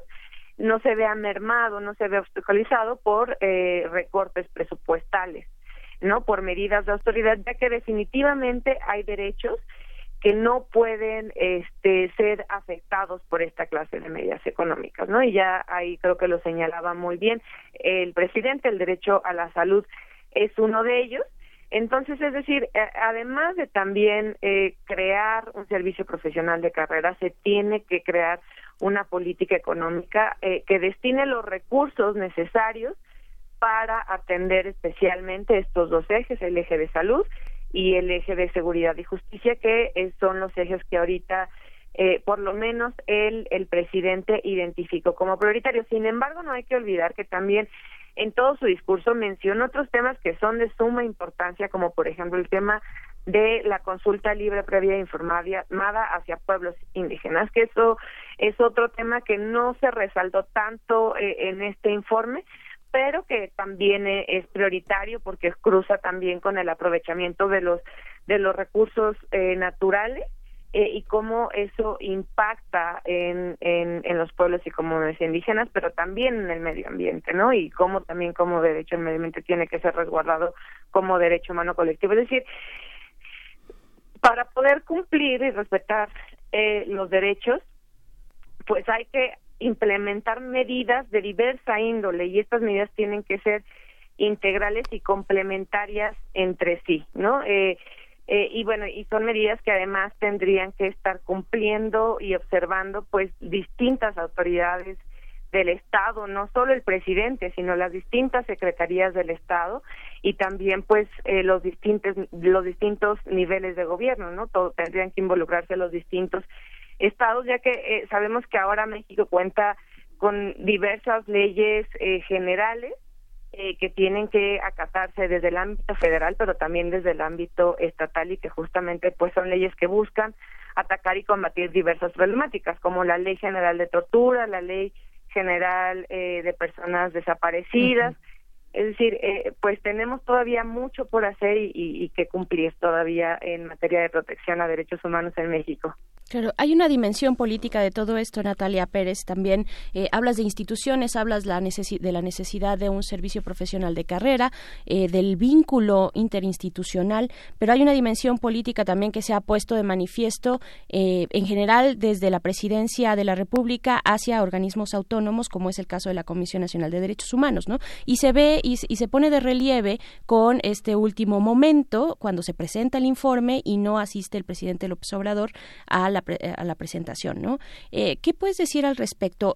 ¿Cómo, ¿Cómo, es momento de repensar, digamos, todas estas dinámicas, incluso la, eh, la misma presencia, eh, vaya, reformular lo que entendemos por la Comisión Nacional de Derechos Humanos, que, que, finalmente al emitir una recomendación, por supuesto que está señalando a, una, a la autoridad en el caso, pero eh, también tiene esta función de conservar el equilibrio, ¿no? De, de seguir manteniendo el diálogo, de, de, hacer viable, eh, porque finalmente le toca negociar, ¿no? También le toca eh, ver cuáles son las incapacidades que pueda haber dentro de la función pública, ¿no? Dentro de las estructuras, cuáles son las grandes carencias que todavía se tienen y conciliar también con las con las pues denuncias, ¿no? Las peticiones de la ciudadanía. ¿cómo, ¿Cómo lo ves? Claro, eh, sí, bien señalas la, la, la Comisión de Derechos Humanos. Eh, al ser un organismo autónomo, pues sí funciona como un contrapeso a las fuerzas políticas, en este caso, pues del poder político federal. Eh, sí eh, es una es una mala señal que el presidente no haya acudido a, a este evento, que si bien sí es, es un evento eh, un tanto protocolario, porque eh, no hay eh, un mecanismo de seguimiento a este tipo de eventos, ¿no? Entonces sí es sí es una mala señal, pero vaya, eh, lo ideal sería que, que además de, de, que existieran estos eventos como habían ocurrido los últimos 29 años, es que pudiera existir un mecanismo que efectivamente vinculara al Poder Ejecutivo Federal a dar un seguimiento, a obligarse a, a dar un seguimiento a estas recomendaciones. Eh, y bien, eh, eh, sí es un mal mensaje político. Sin embargo, eh, pues también ha ocurrido que, que en, otras ocasiones la propia CNDH ha, ha dejado en entredicho también su actuación. Es decir, eh, hay que hay que guardar también un equilibrio en, en esto de los pesos y contrapesos entre entre el poder ejecutivo pero también lo que en otros momentos se ha esperado de la misma CNDH en este sistema de pesos y contrapesos. Un, un recuerdo de ello por ejemplo es en la recomendación eh, del caso Ayotzinapa que se emitió justamente el año pasado donde es la recomendación 15-2018 donde justamente eh, recurrió en eh, lo que hizo fue confirmar eh, la, la teoría del caso sobre el basurero de Cúpula, eh, que es una versión que, pues bueno, las, las organizaciones que acompañan el caso, que acompañamos el caso, pues ya hemos dicho que es una, una versión que no tiene un sustento científico y que revictimiza, que revictimizó, ¿no? A, a las víctimas, a los familiares de los estudiantes.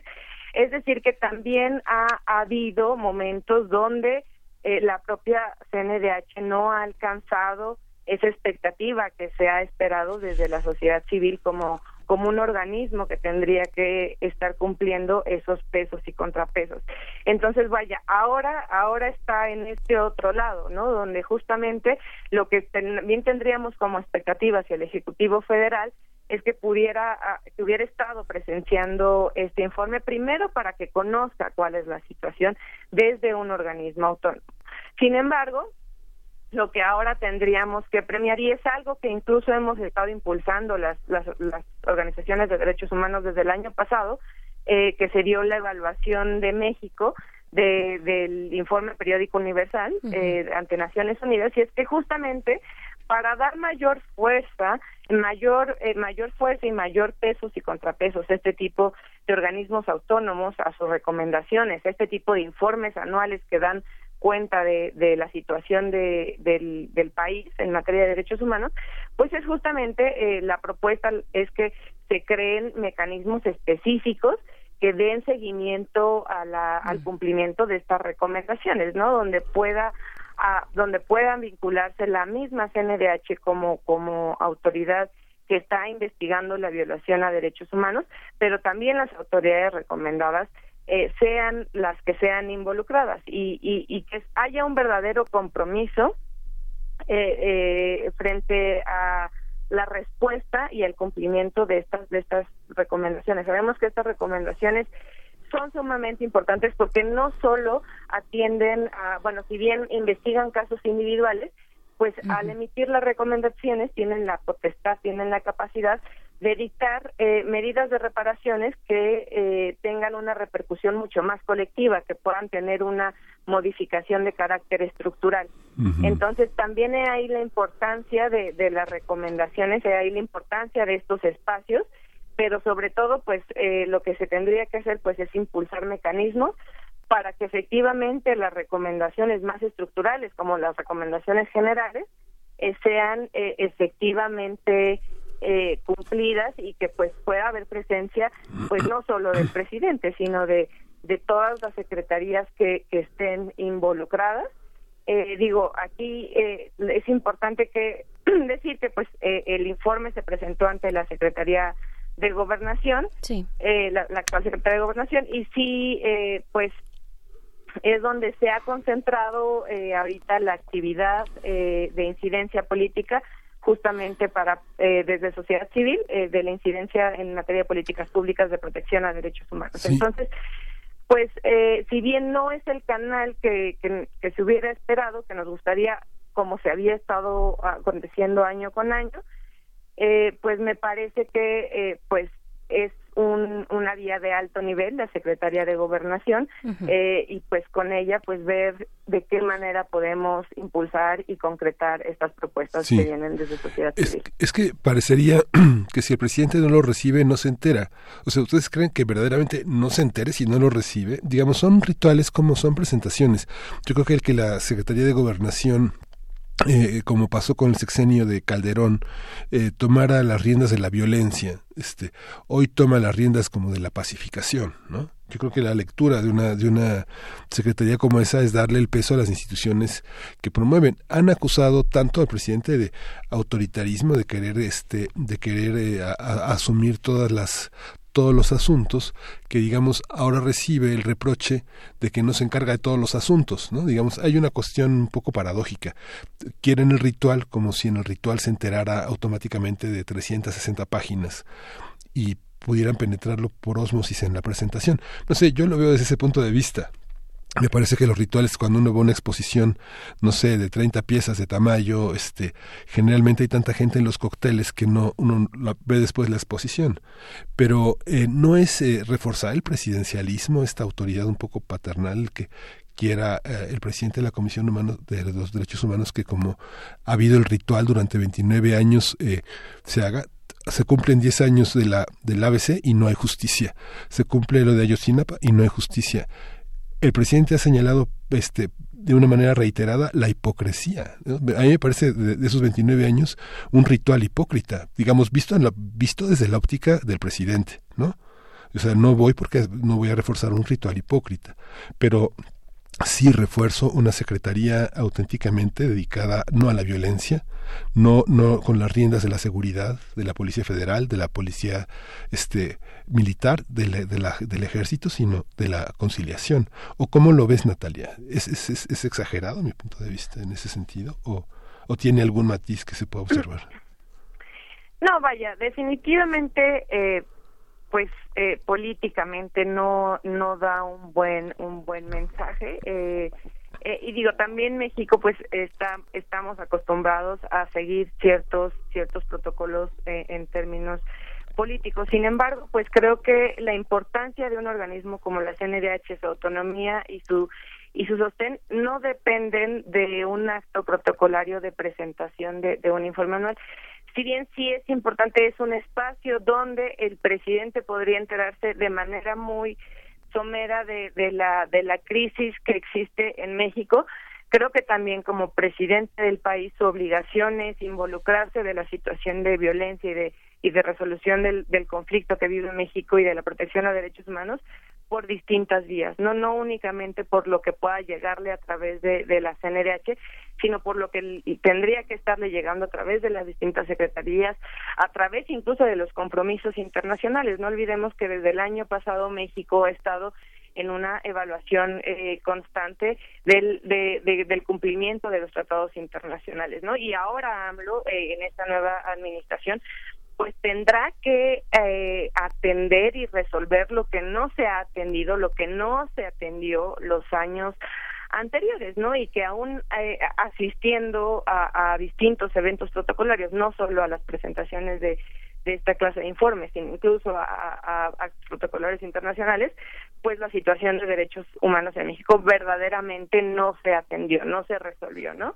Eh, y ahí también, pues, la importancia de distinguir, digo, y, no estoy diciendo que, el presidente ahorita va a resolver, porque obviamente eso lo iremos viendo eh, eh, conforme se vaya ejecutando las políticas del Programa Nacional de Derechos Humanos, del Programa Nacional de Desarrollo, eh, pero, pero definitivamente creo que las vías de cumplimiento y compromiso de derechos humanos eh, se pueden ver en, en, distintas vías, no solo en esta. Sí es un, es un, es una mala señal, es un mensaje, es no es un buen mensaje político, pero no es la única vía que tenemos como mexicanos, ni es la única vía que el presidente está obligado a responder para verdaderamente eh, proteger y resguardar los derechos humanos en México. Hay muchas otras cosas que se tienen que seguir eh, poniendo eh, el dedo, el señalamiento, como por ejemplo sí, el tema de recortes presupuestarios en materia de salud, el tema de la Guardia Nacional definitivamente es otro que tenemos que seguir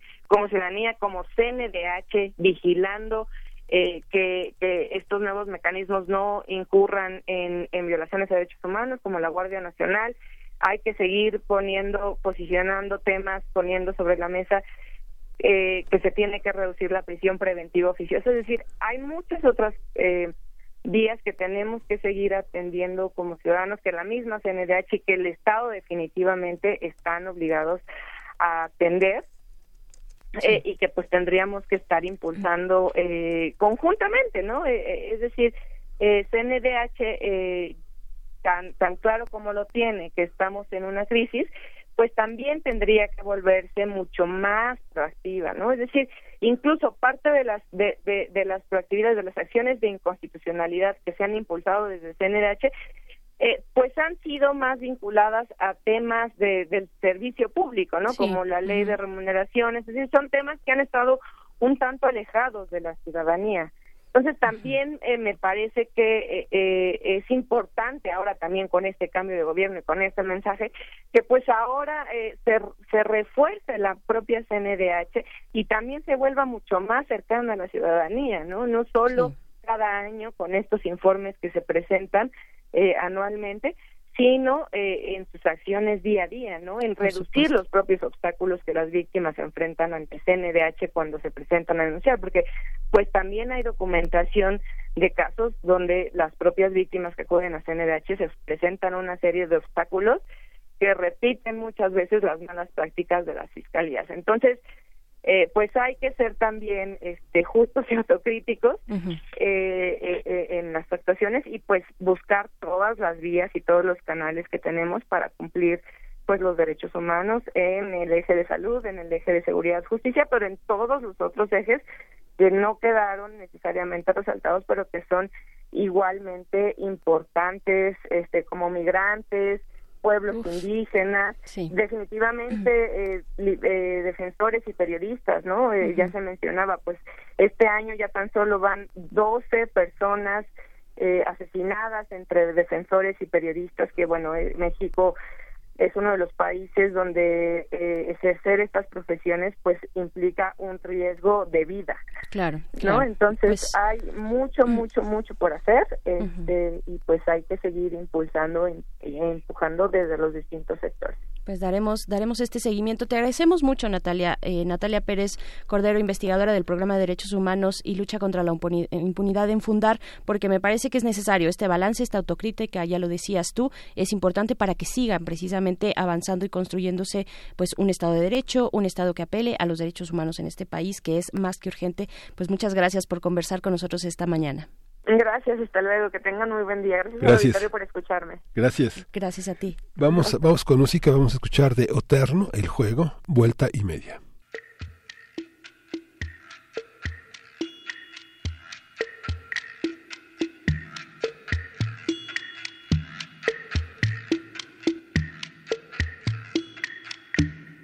Tenho medo de ainda gostar de você. Que eu fiz não me dá chance de me arrepender. Tomo um susto ainda quando acordo sem ninguém. Prefiro pensar que tudo bem. Dou muita volta e volta e meia. Ainda volto pra você. Dou meia volta e volto meio incerto do que eu vou fazer. Quando o rádio toca uma música de amor, penso que é comigo que conversa o cantor. Como ele sabe tudo que me aconteceu. Mundo de estação também sou eu. Dou muita volta e volta e meia, ainda volto pra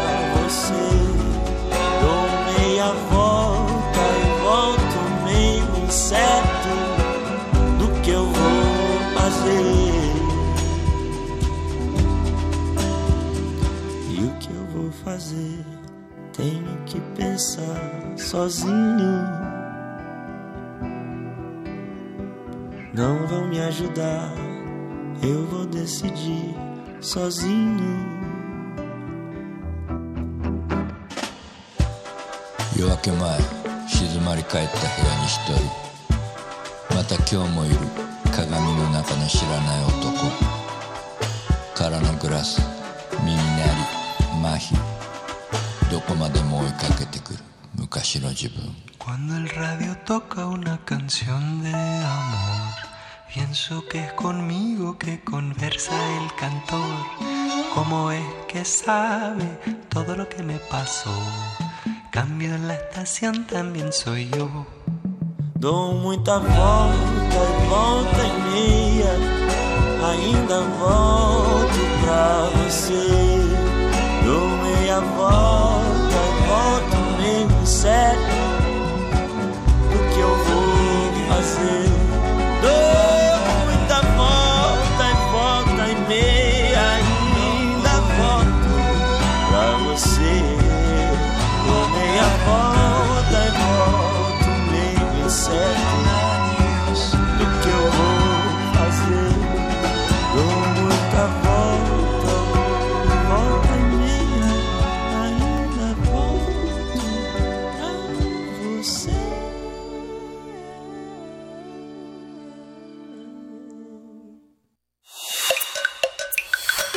Primer movimiento.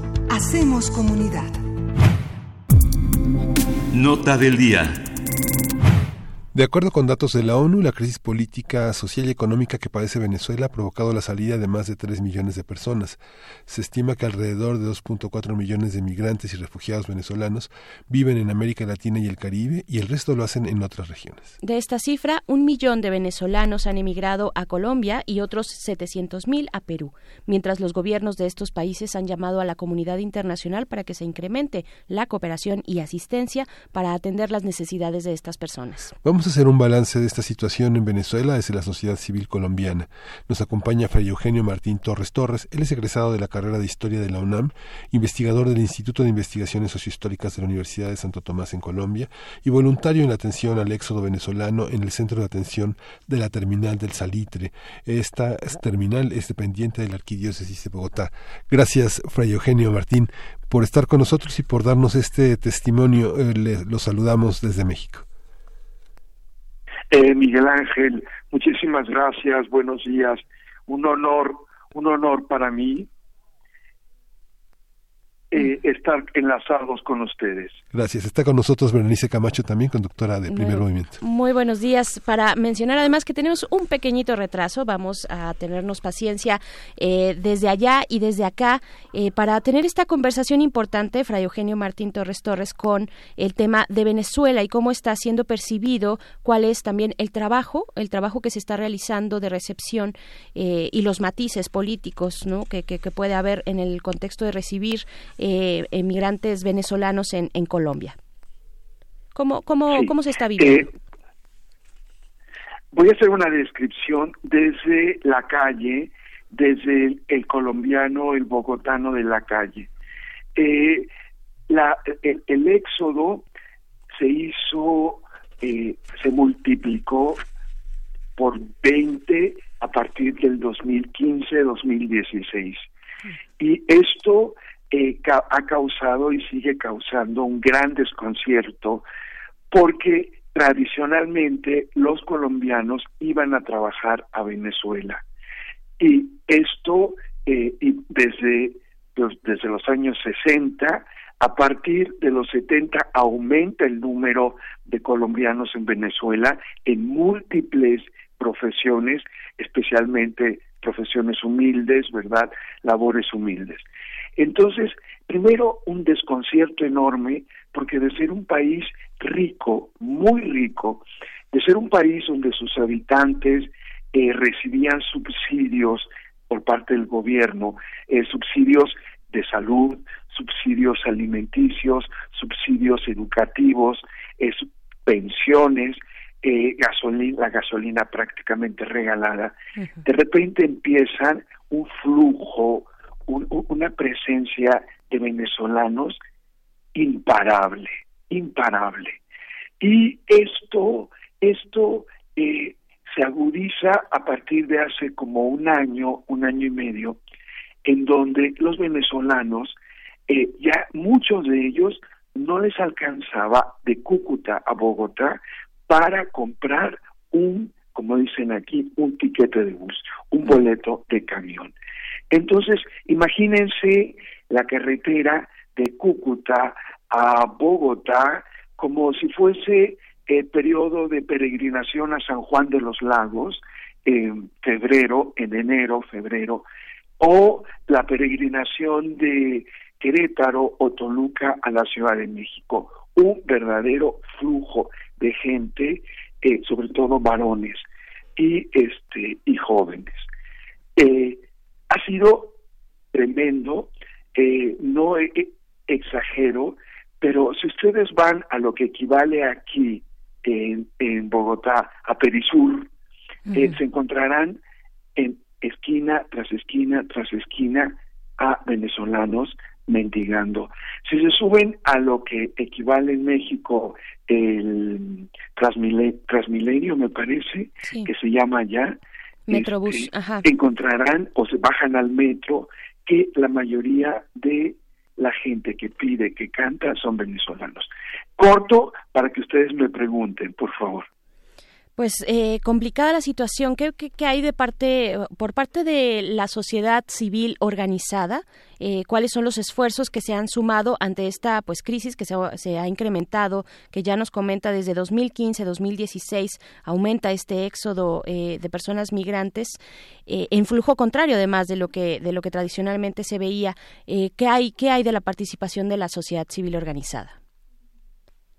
en general en general mis respetos y mi admiración, porque eh, datos oficiales de Migración Colombia hablan de un millón y medio de venezolanos en la República de Colombia. Y eh, es muchísimo. Entonces sí hay, sí hay comentarios de descontento que le atribuyen a los venezolanos robos, eh, asaltos, inseguridad, violaciones, pero en general, en general, la sociedad colombiana es un ejemplo a nivel mundial de recepción, de recepción de un millón y medio de venezolanos que viven en Colombia. Eh, hay varias respuestas, las universidades, las universidades, por ejemplo, la Universidad Javeriana, que equivale a la Universidad Ibero en México, pues ha estado muy al pendiente. La Universidad Uniminuto, es un nombre curiosísimo para nosotros los mexicanos, también la Universidad de Santo Tomás y el Centro de, eh, de Refugiados, de Desplazados de la Arquidiócesis de Bogotá, en la estación, en la terminal, en la central camionera de El Salitre, que es la principal de Bogotá. Ahí el, la arquidiócesis recibe entre 150 personas y 200 personas venezolanas todos los días, todos los días. Eh, se les da el desayuno Y lo más importante es que por ayudas, ayudas internacionales, sobre todo dirigidas a familias, se les ayuda en el pasaje para que compren su pasaje y sigan hacia el sur, hacia la frontera con Ecuador. Y este también se les canaliza para que reciban los niños vacunas, porque los niños eh, eh, llegan, los niños venezolanos llegan sin vacunas. No hay vacunas, no hay medicina, no hay comida. Es decir, lo más elemental que son comida y medicinas, no hay en Venezuela. Y si la hay, cuesta muchísimo dinero, es muy difícil. No es una actitud política a favor o en contra de un político o de otro. Es una realidad que se constata en las calles, en los campos, en las carreteras de Colombia. Claro, no es difícil acá en México ponernos en contraste o en el en el espejo frente a Colombia, también en este en este caso de la recepción de personas migrantes. Eh, y, bueno y, y, sabemos y ahora con este testimonio también Fray Eugenio Martín eh, pues corroboramos esta esta visión humanitaria que tiene Colombia frente a Venezuela, no tienen además son pueblos hermanados y, son pueblos que tienen un, un correlato histórico importante interesante y lazos muy fuertes. Pero hay también voces, voces que no están de acuerdo y voces que a veces desde, desde espacios de privilegio, desde espacios que tienen un escaparate importante, pueden estar en desacuerdo con la migración. Y, y este, y, y todo esto dentro de un juego estratégico en el que Estados Unidos está sobre Colombia, está sobre Venezuela, está viendo el petróleo eh, eh, cómo leer estas voces, ¿Qué, qué, cómo las recibe también la ciudadanía, cómo está, digamos, esta tensión entre las distintas posturas sobre la migración de venezolanos. Sí, eh, ya desde mi punto de vista eh, hay una hay una gran diferencia entre Colombia y México con respecto a la migración. la migración venezolana es, digamos, un es, interpretada por los Estados Unidos como un signo y en parte, vamos, no quiero entrar en cuestiones políticas, pero al salir más venezolanos se reitera que las condiciones dentro de Venezuela son cada vez más difíciles o imposibles. Entonces, los grandes intereses, los grandes intereses, eh, entran los venezolanos y no los contraatacan, no los detienen, porque eh, eh, eh, desde la calle Venezuela está siendo sitiada desde fuera, boicots, embargos, no sé qué, pero por dentro tienen un presidente que tiene rasgos de dictador, porque su pueblo se está muriendo de hambre. Entonces son dos fuerzas, boicot internacional y un Estado quebrado, absolutamente quebrado y insuficiente para responder a las necesidades básicas de su pueblo. Entonces, desde el punto de vista gubernamental colombiano, desde el punto de vista de las grandes empresas colombianas, no atacan a la, a la, al éxodo venezolano, porque para ellos es una reiteración de que las cosas no están funcionando en Venezuela y jalan agua para su molino. Pero cito un dicho mexicano, tan malo el pinto como el colorado. Es decir, desde la perspectiva del pueblo de Venezuela, tan tremendo es estar bajo Maduro como con Guaidó. Claro.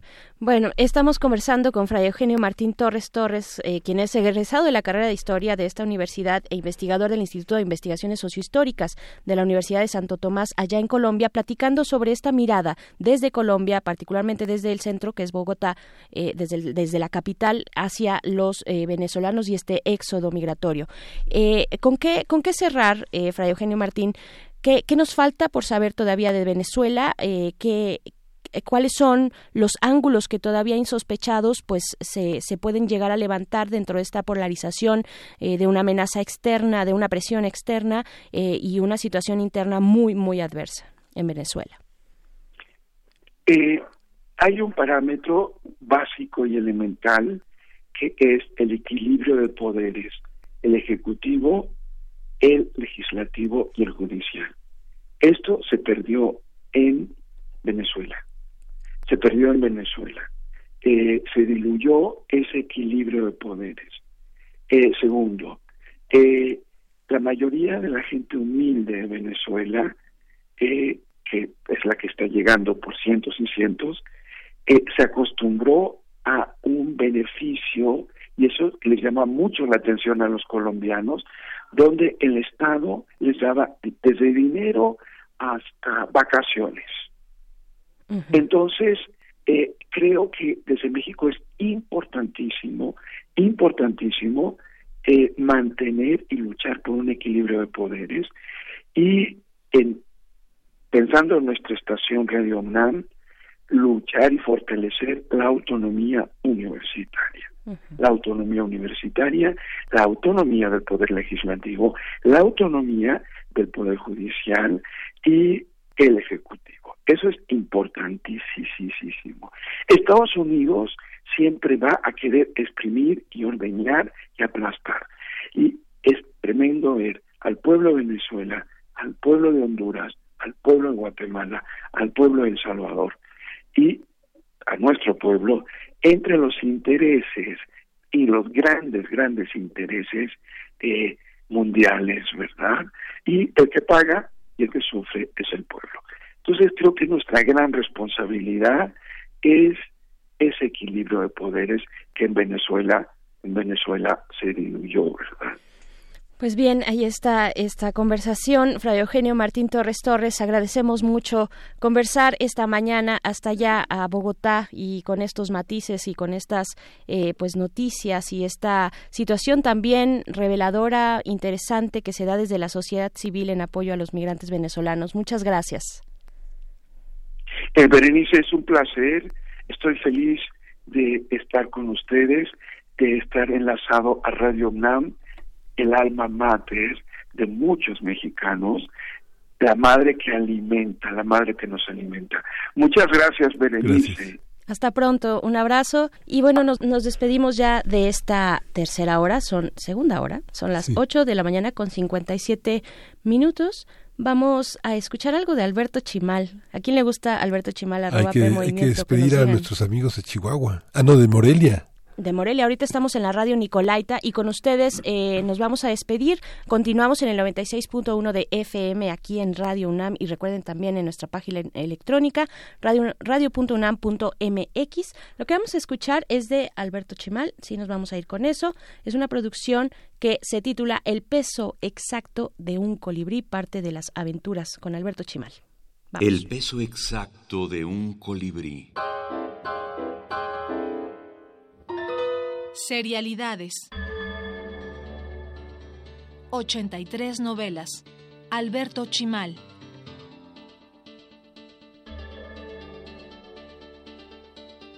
Cosmología 8. En uno de los mundos posibles no se inventó el lenguaje. ¿Acaso los pobladores son felices, pero en realidad no se puede decir?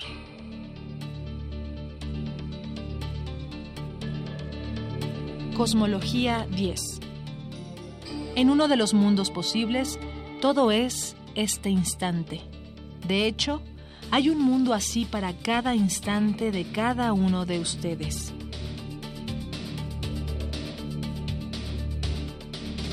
Patología 2. El caníbal dejaba solo la boca de sus víctimas a la espera de posibles quejas. Nunca oyó ninguna así que vivió muy feliz. 83 novelas. Alberto Chimal. las minificciones, a pesar de lo pequeño que son, sí conllevan mucha dificultad de creación. Una buena minificción no se tarda en escribir el tiempo en que se eh, pues teclean los caracteres, ¿no? Se lleva mucho más tiempo, se lleva mucho más tallereo. Eh, otros colegas y yo lo hemos comentado, nos hemos tardado eh, una hora, hora y media trabajando un texto de cinco líneas, ¿no? Entonces yo creo que eso es lo que me atrae mucho de la minificción, por una parte que son textos tan pequeños que condensan en ellos muchísimo, y por otra parte que son textos que no lo pareciera, pero son muy complicados de crear, ¿no?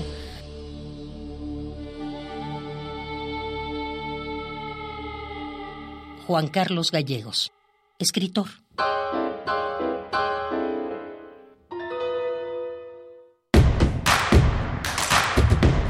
Síguenos en redes sociales. Encuéntranos en Facebook como Primer Movimiento y en Twitter como arroba PMovimiento.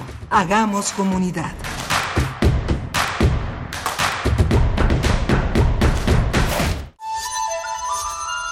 Todo, todo, todo nace de la palabra. El enojo. El amor. La radio.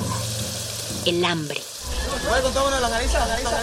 Si lo puedes decir, Lo puedes crear. Paz, tiempo. Esta profundidad mestiza de nuestros países. Por eso, la palabra es la botana del alma. muerde lenguas, letras, libros y tacos. Lunes y miércoles, 20-15 horas, por resistencia modulada.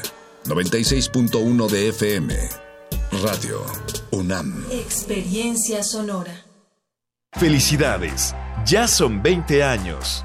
En cada elección que hemos decidido, hemos avanzado. La verdad, en confianza, participamos cada vez más, porque estamos ciertos que nuestra elección se respeta y es en beneficio de todas y todos. Ya son 20 años eligiendo a quienes nos representan. Tribunal Electoral de la Ciudad de México. 20 años garantizando justicia en tu elección. La autonomía de nuestra universidad es invaluable. Desde 1929 nos ha dado libertad e independencia, condiciones que nos inspiran y fortalecen. Una autonomía que ha dado frutos, como la libertad de cátedra, la cultura y el pensamiento crítico. Es igualdad e inclusión. Un bien público que transforma a la sociedad. La autonomía está en nuestras raíces. Está en nuestras raíces. UNAM, 90 años de autonomía. La lucha por la equidad de género se consigue por varios frentes, desde las ideas y denuncias del feminismo hasta la deconstrucción de la masculinidad. Entre hombres, México, un espacio radiofónico para cuestionar la imagen que tenemos acerca de lo que consideramos masculino. De lunes a viernes a las 6.50 horas, retransmisión a las 15 horas por el 860 de AM y a las 6.30 horas con retransmisión a las 17 horas por el 96.1 de FM. Para poder corregir, primero hay que reconocer. Radio UNAM, experiencia sonora.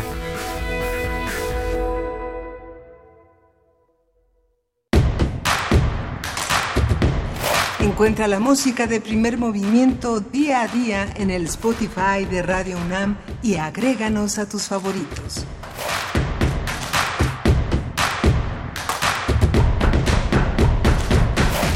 Muy buenos días, bienvenidos, bienvenidas una vez más a la tercera hora de primer movimiento. Son las nueve de la mañana con tres minutos en este martes, martes 5 de junio y pues estamos en cabina. Miguel Ángel Quemain, buenos días. Hola, Berenice, buenos días. Continuamos aquí en primer movimiento. Continuamos aquí, eh, vamos después de la poesía necesaria a tener una mesa interesante sobre la... eh, vamos a conversar con Fátima Gamboa, quien es coordinadora del área legal de X Justicia para las mujeres eh, eh, lanzaron un informe sobre ciudadanización de la justicia eh, la injusticia en México, básicamente esta cifra negra de la cual, eh, cifra negra de impunidad de la cual ya hablábamos en la hora pasada sobre el informe de la Comisión Nacional de Derechos Humanos del, del año 2018 que da cuenta de esa administración de Enrique Peña Nieto y de todavía lo que alcanza, se alcanza a ver en estos primeros seis meses de la administración actual.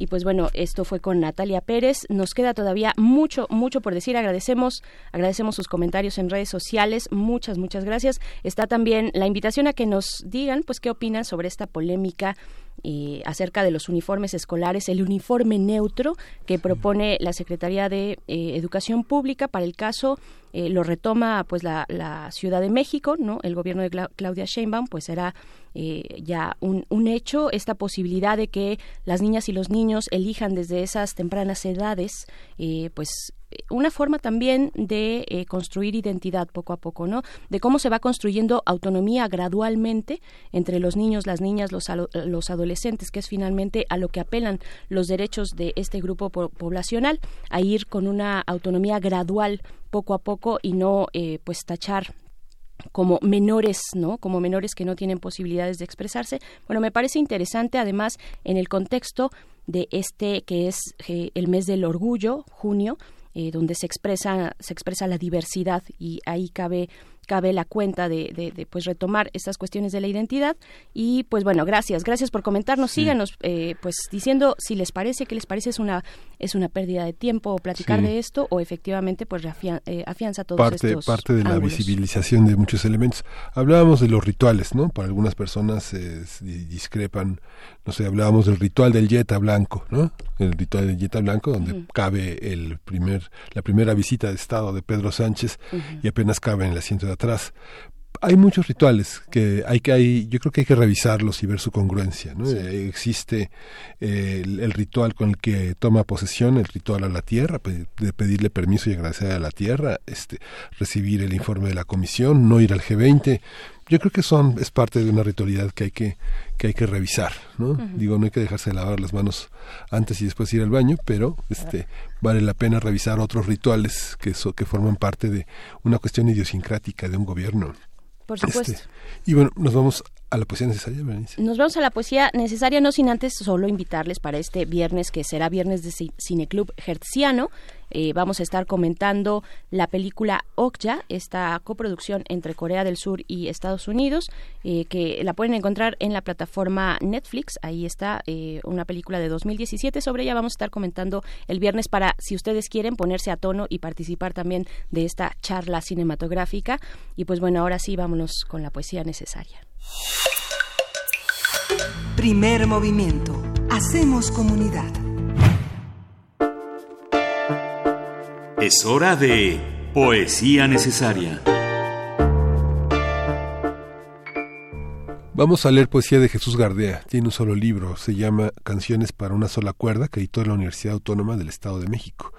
Qué raro, es un libro de 82, debió haber estado editado tal vez en Chihuahua, que es su tierra natal, pero en Chihuahua y en México, si usted busca en librerías, difícilmente va a encontrar un libro de Jesús Gardea, a pesar de que es uno de los grandes narradores mexicanos, eh, con un gran reconocimiento en el mundo, tal vez solo se puede encontrar en librerías los viernes de Lautaro, septiembre y los otros días, El sol que estás mirando, El tornavoz, Soñar la guerra, Reunión de cuentos, eh, La canción de las mulas muertas, Sobol, hay una, una gran obra de Jesús Gardea y hay una presencia enorme, porque ahora en Chihuahua se van a celebrar los 80 años que cumpliría Jesús Gardea, que cumplió Jesús Gardea en marzo, murió en, en, en, julio, pero ya hace casi 20 años. Vamos a leer eh, de las canciones para una sola cuerda, cinco poemas muy breves. Polvorín, la mano diestra del rijoso en los muslos blancos abiertos como una flor que va a la guerra. A caballo del sol acompañado, un jinete busca la rosa, la laboriosa pasión de sus vigilias. 3. La sola mirada del tigre levanta polvo de palomas en el horizonte de tu cuerpo, tendido y manso junto al mío. 4. Sola la voz de mi caracol somete en tu rica grupa a los rápidos tigres del tiempo. 5. Lejano, tu aroma enciende como una lámpara el corazón de la lluvia esta tarde de solitarios. Vamos a escuchar también a un grupo muy del norte los Lobos con Good Morning Aslan.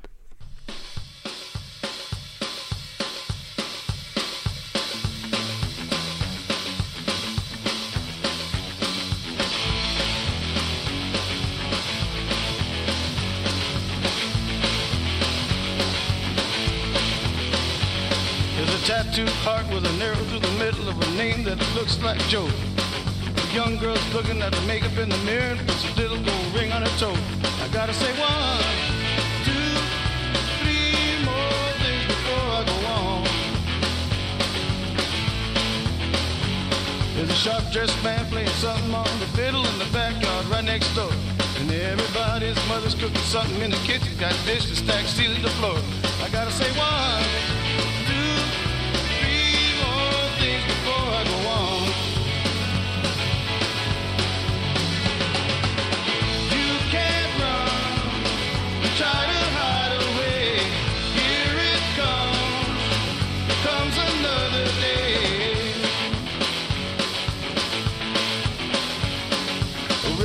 Crows a little Mexican tune on the chain link fence by the gate. Somebody's daddy's out there honking on the horn. Hurry up, we're gonna make him late. I gotta say one,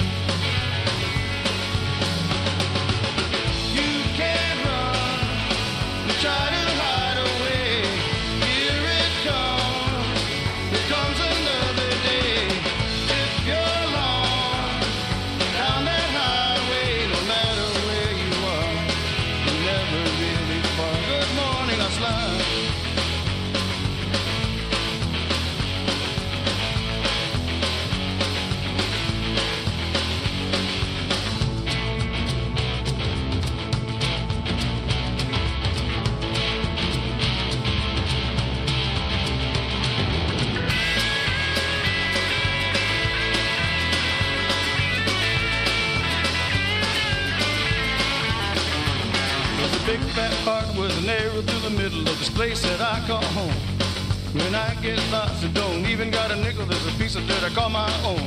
I gotta say one,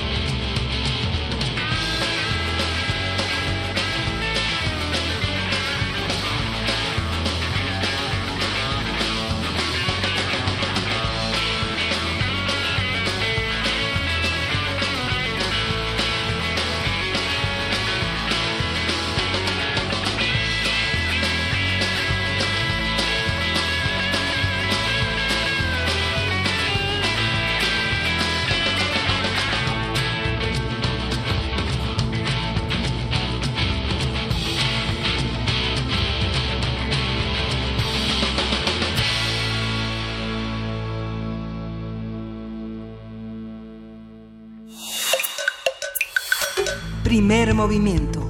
Hacemos comunidad. La mesa del día.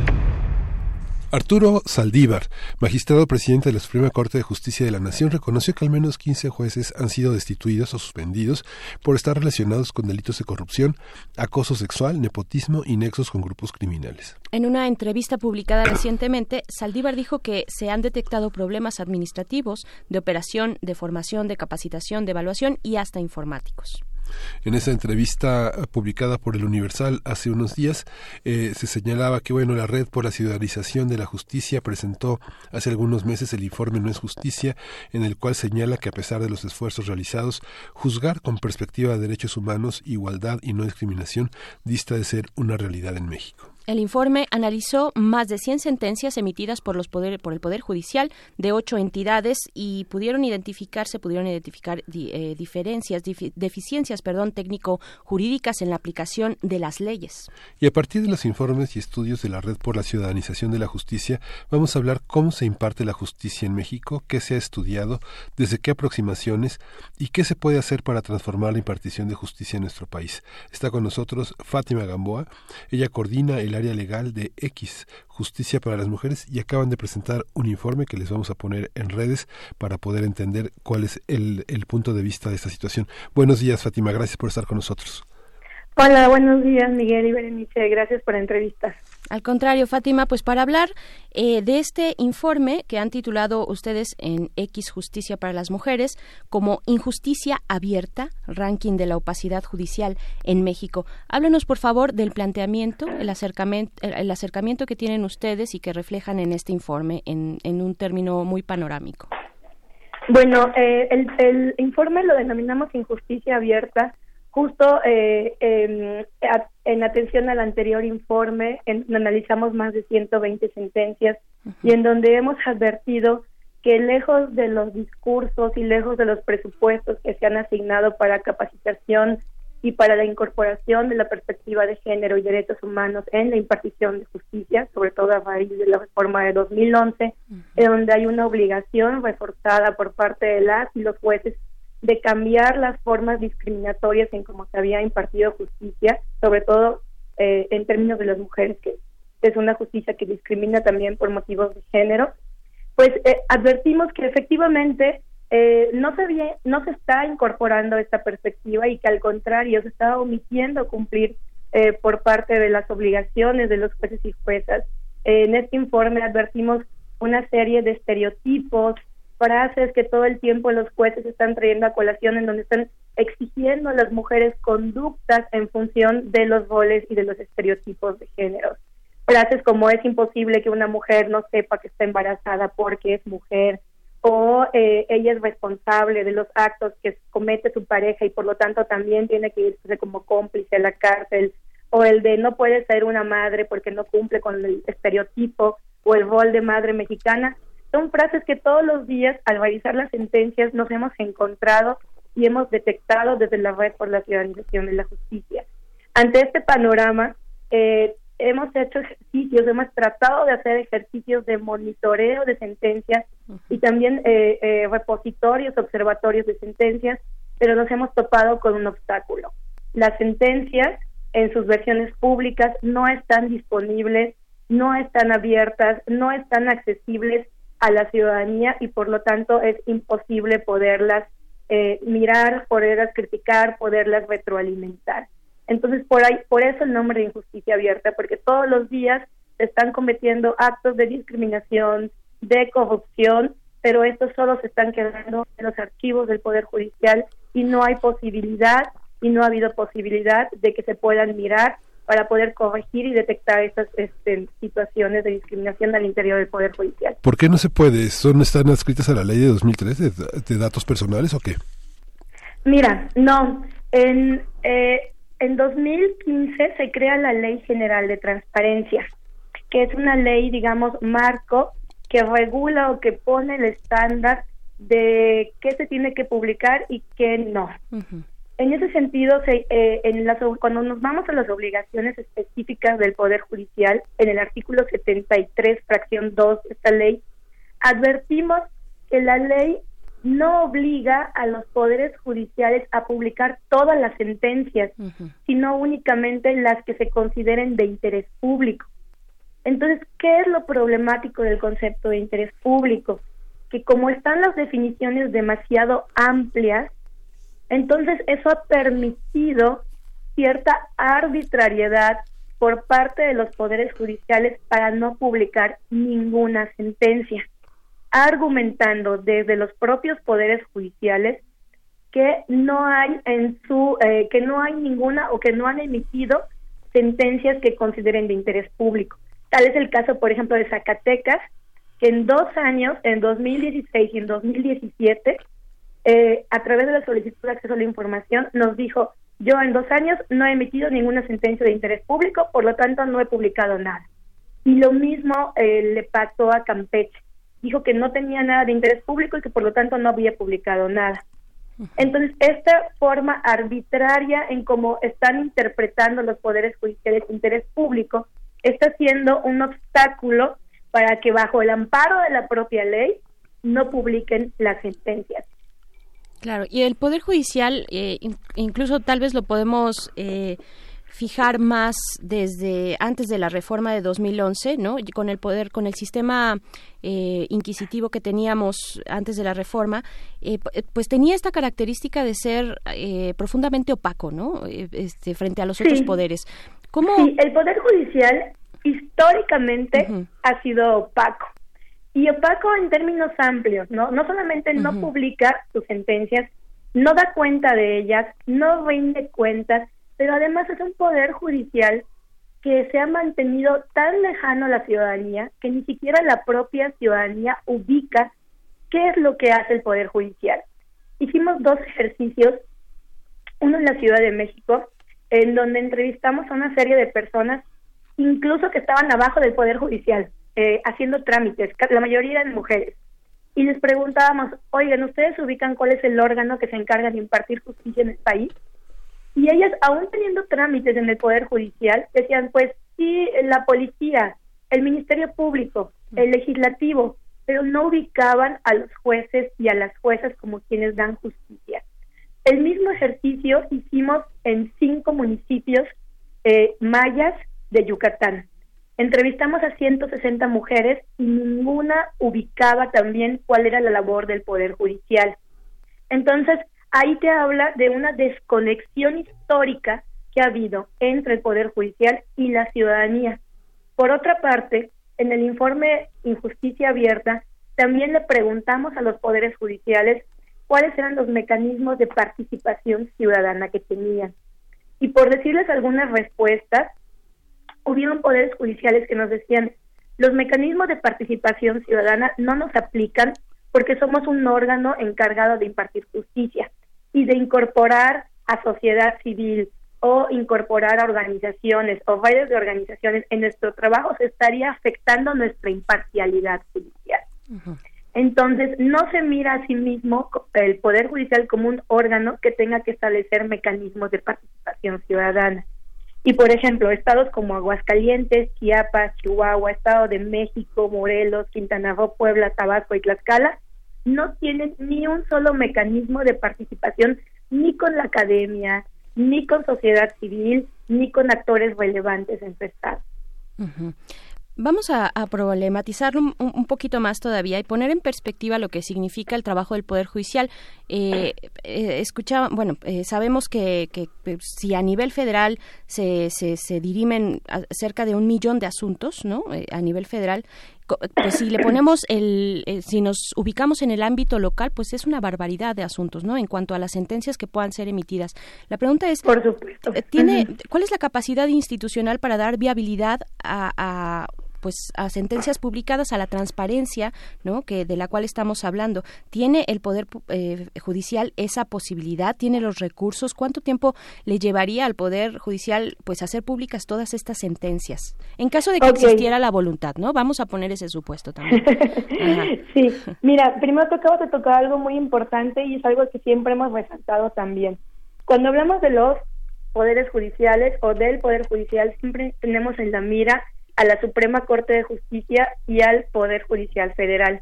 Sin embargo, como tú bien dijiste, este eh, este Poder Judicial Federal es donde se dirimen la minoría de los de las problemáticas de la vida cotidiana de las y los mexicanos. De hecho, eh, Magaloni, eh, la maestra, la doctora Magaloni del CIDE, en la presentación con los datos que tenía, nos dio unos datos que pues habría que tomar en cuenta para fortalecer a la justicia local y no dejarla en el abandono. 93% de los conflictos se están resolviendo a nivel local y únicamente el porcentaje restante, que es muy poco, es el que está llegando a nivel federal. Y también decía la doctora Magaloni cómo la justicia federal al final también es una justicia de élite, pero la justicia cotidiana, la justicia de día a día de la mayoría de las personas mexicanas está a nivel local.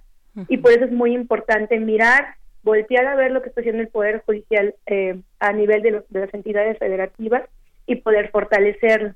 En este tema de los presupuestos, eh, también el informe Injusticia Abierta pregunta, pero únicamente por los presupuestos que tienen las unidades de transparencia para poder cumplir con el derecho de saber y el derecho de acceso a la información de la ciudadanía.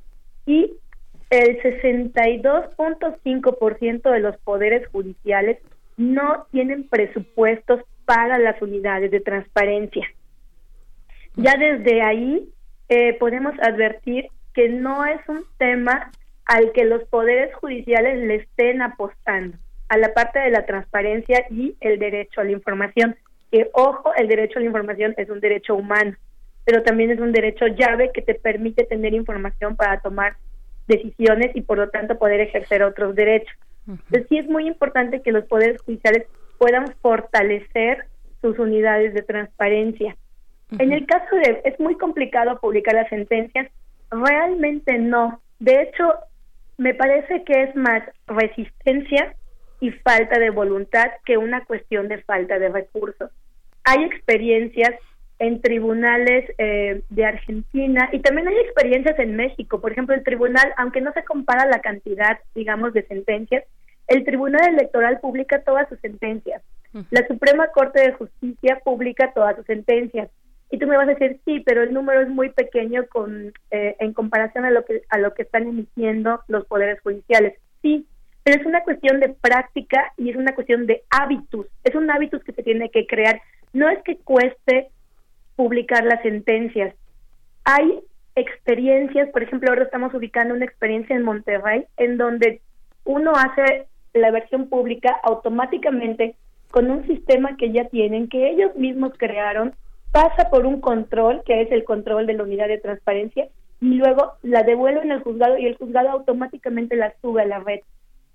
Pero sí, claro, si, si sigues o seguimos pensando que publicar las sentencias implica escanearlas, borrar los datos personales y luego subirlas, pues claro que te va a costar mucho más trabajo porque vas a tener que tener en físico, vas a tener que tener todo un sistema para escaneo que además va a ser súper pesado y luego lo vas a tener que subir al sistema.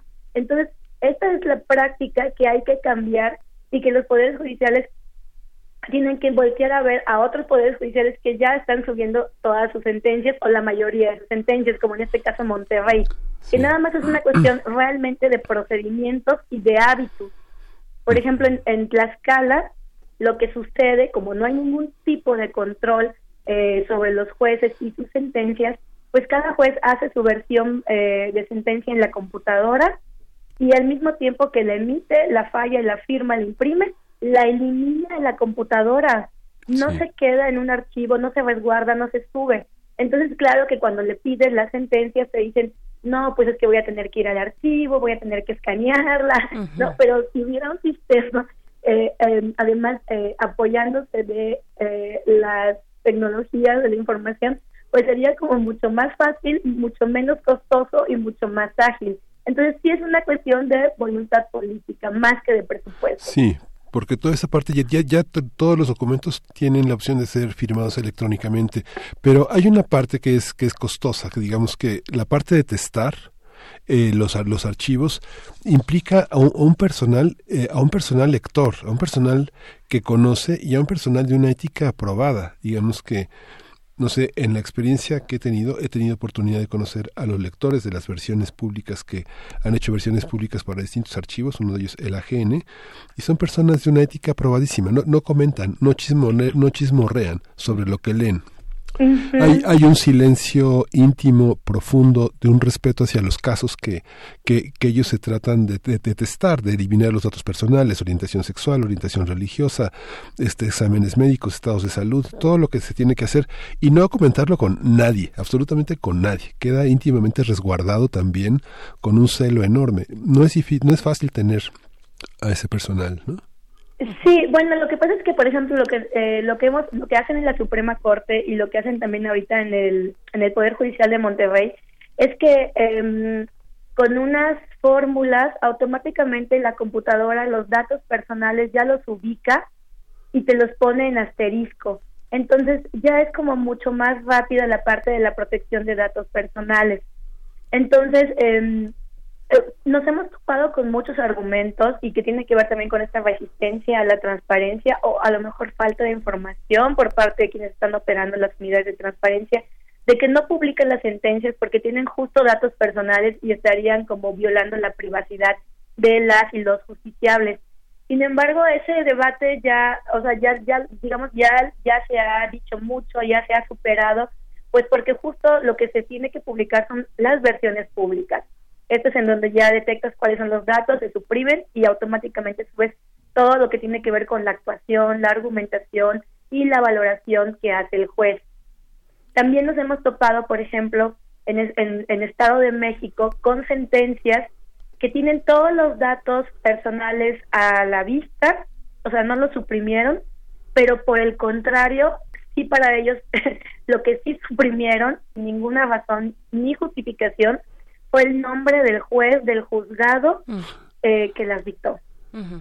Que esos son datos públicos, ¿no? Esos tendrían que ser datos públicos. ¿Cuáles son, a ver, para que nos quede un poquito todavía más claro, Fátima Gamboa, cuáles son las sentencias que sí deben ser publicadas? Eh, existe un principio de, de un princi- principio de máxima publicidad, ¿no? También Sí. eh, dentro del Poder Judicial. ¿Cuáles son esas sentencias? ¿Cuáles son los datos que no deben ser publicados? ¿Cuáles sí? Digamos, en un panorama muy general, eh, por ejemplo, aborda- eh, to- tocas el tema del nombre de los jueces, pues esos tendrían que estar incluso en las páginas eh, de los tribunales de locales, ¿no? De cada de cada entidad federativa.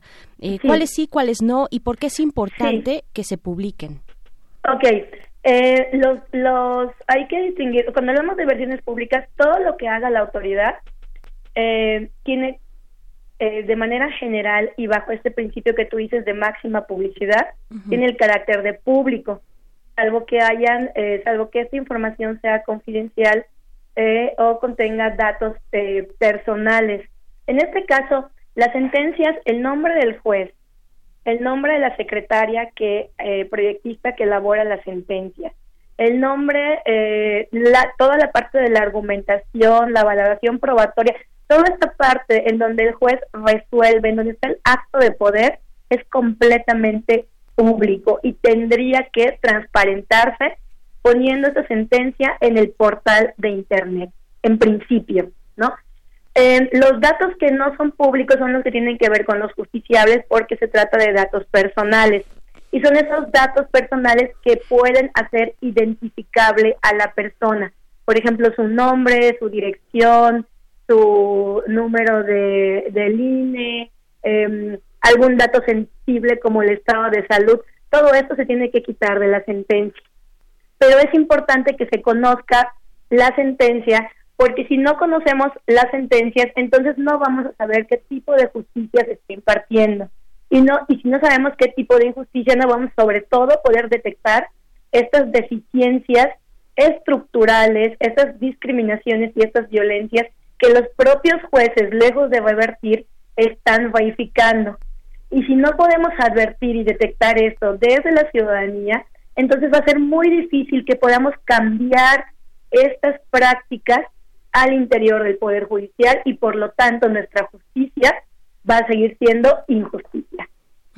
Y eso me lleva también a preguntarte eh, sobre cómo entender esta cuestión de ciudadanizar la justicia. Estamos en un momento, pues lo sabemos, en que nos urge tener una justicia efectiva en el país y además una justicia diferenciada, ¿no? Está la justicia cotidiana, esta justicia de todos los días, está la justicia también de transición que se ha quedado por ahí, transicional, eh, eh, la justicia restaurativa. Vaya, tenemos todo un panorama de retos en términos de impartición de justicia, ¿no? En ese sentido, pues entra esta palabra de ciudadanizar la justicia. La ¿Dónde, Lo, justicia. ¿Dónde lo dónde ubicamos todo esto? ¿Cómo participa la justicia, tam- la, la ciudadanía, perdón, también de eh, pues un- en un poder que además ha sido, como lo hemos dicho históricamente, opaco, ¿no?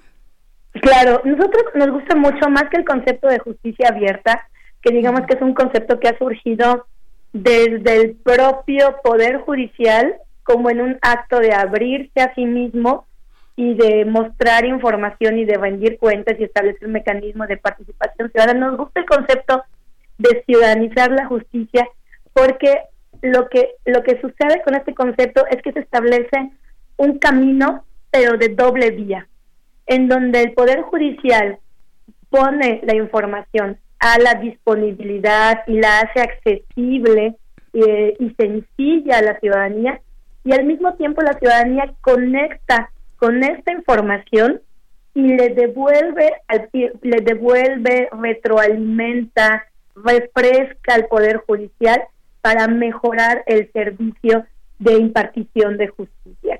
Entonces, digamos que Ciudadanizar la Justicia es este canal de comunicación de doble vía en donde se permite que el servicio público de impartición de justicia pueda mejorar. No sé si vieron el informe, a mí me llamó mucho la atención qué es lo que el Poder Judicial está entendiendo por participación ciudadana. Entonces, no sé si llegaron a ver, pero ahí no hay un canal de doble vía y al contrario, hay una mirada incluso asistencialista de lo que se está entendiendo por participación ciudadana. Algunos poderes judiciales nos dijeron que donar juguetes, albergues, es su mecanismo de participación ciudadana o de conectar con la ciudadanía. Pero eso qué tiene que ver con la impartición de justicia. ¿De qué manera donar juguetes al Poder Judicial le va a ayudar a mejorar el servicio de justicia? Entrega de despensas, jornadas de salud visual, eh, son como las respuestas que nos dieron. Hay una que nos llama mucho la atención, ¿no? De, decía, formación de un listón naranja en el mar, con kayak, con el fin de hacer conciencia a la ciudadanía sobre la lucha de la violencia por razones de género. Sí, y toda esta, sí, toda esta parte que señalas y está en toda la parte que tiene con la reparación del daño. Esa, esa parte de reparación del daño también es asistencialista como lo señalan en el informe, ¿no? Sí, de hecho, sí, en el informe no es justicia, en el informe que hicimos desde la red por la ciudadanización, se puede advertir como las grandes ausentes, y por eso le llevamos hacia el informe, las grandes ausentes en la impartición de justicia es eh, las valoraciones de riesgo en casos de violencia, simplemente se omiten, no se hacen, la reparación del daño, en donde si si acaso se hace la reparación de daño, únicamente se hace desde una perspectiva monetaria. Em, no se están analizando, no se están dictando las órdenes de protección cuando se deberían de dictar. Eh, no se está analizando también cómo el género está influyendo en generar desigualdad entre los dos justiciables o las dos justiciables que comparecen.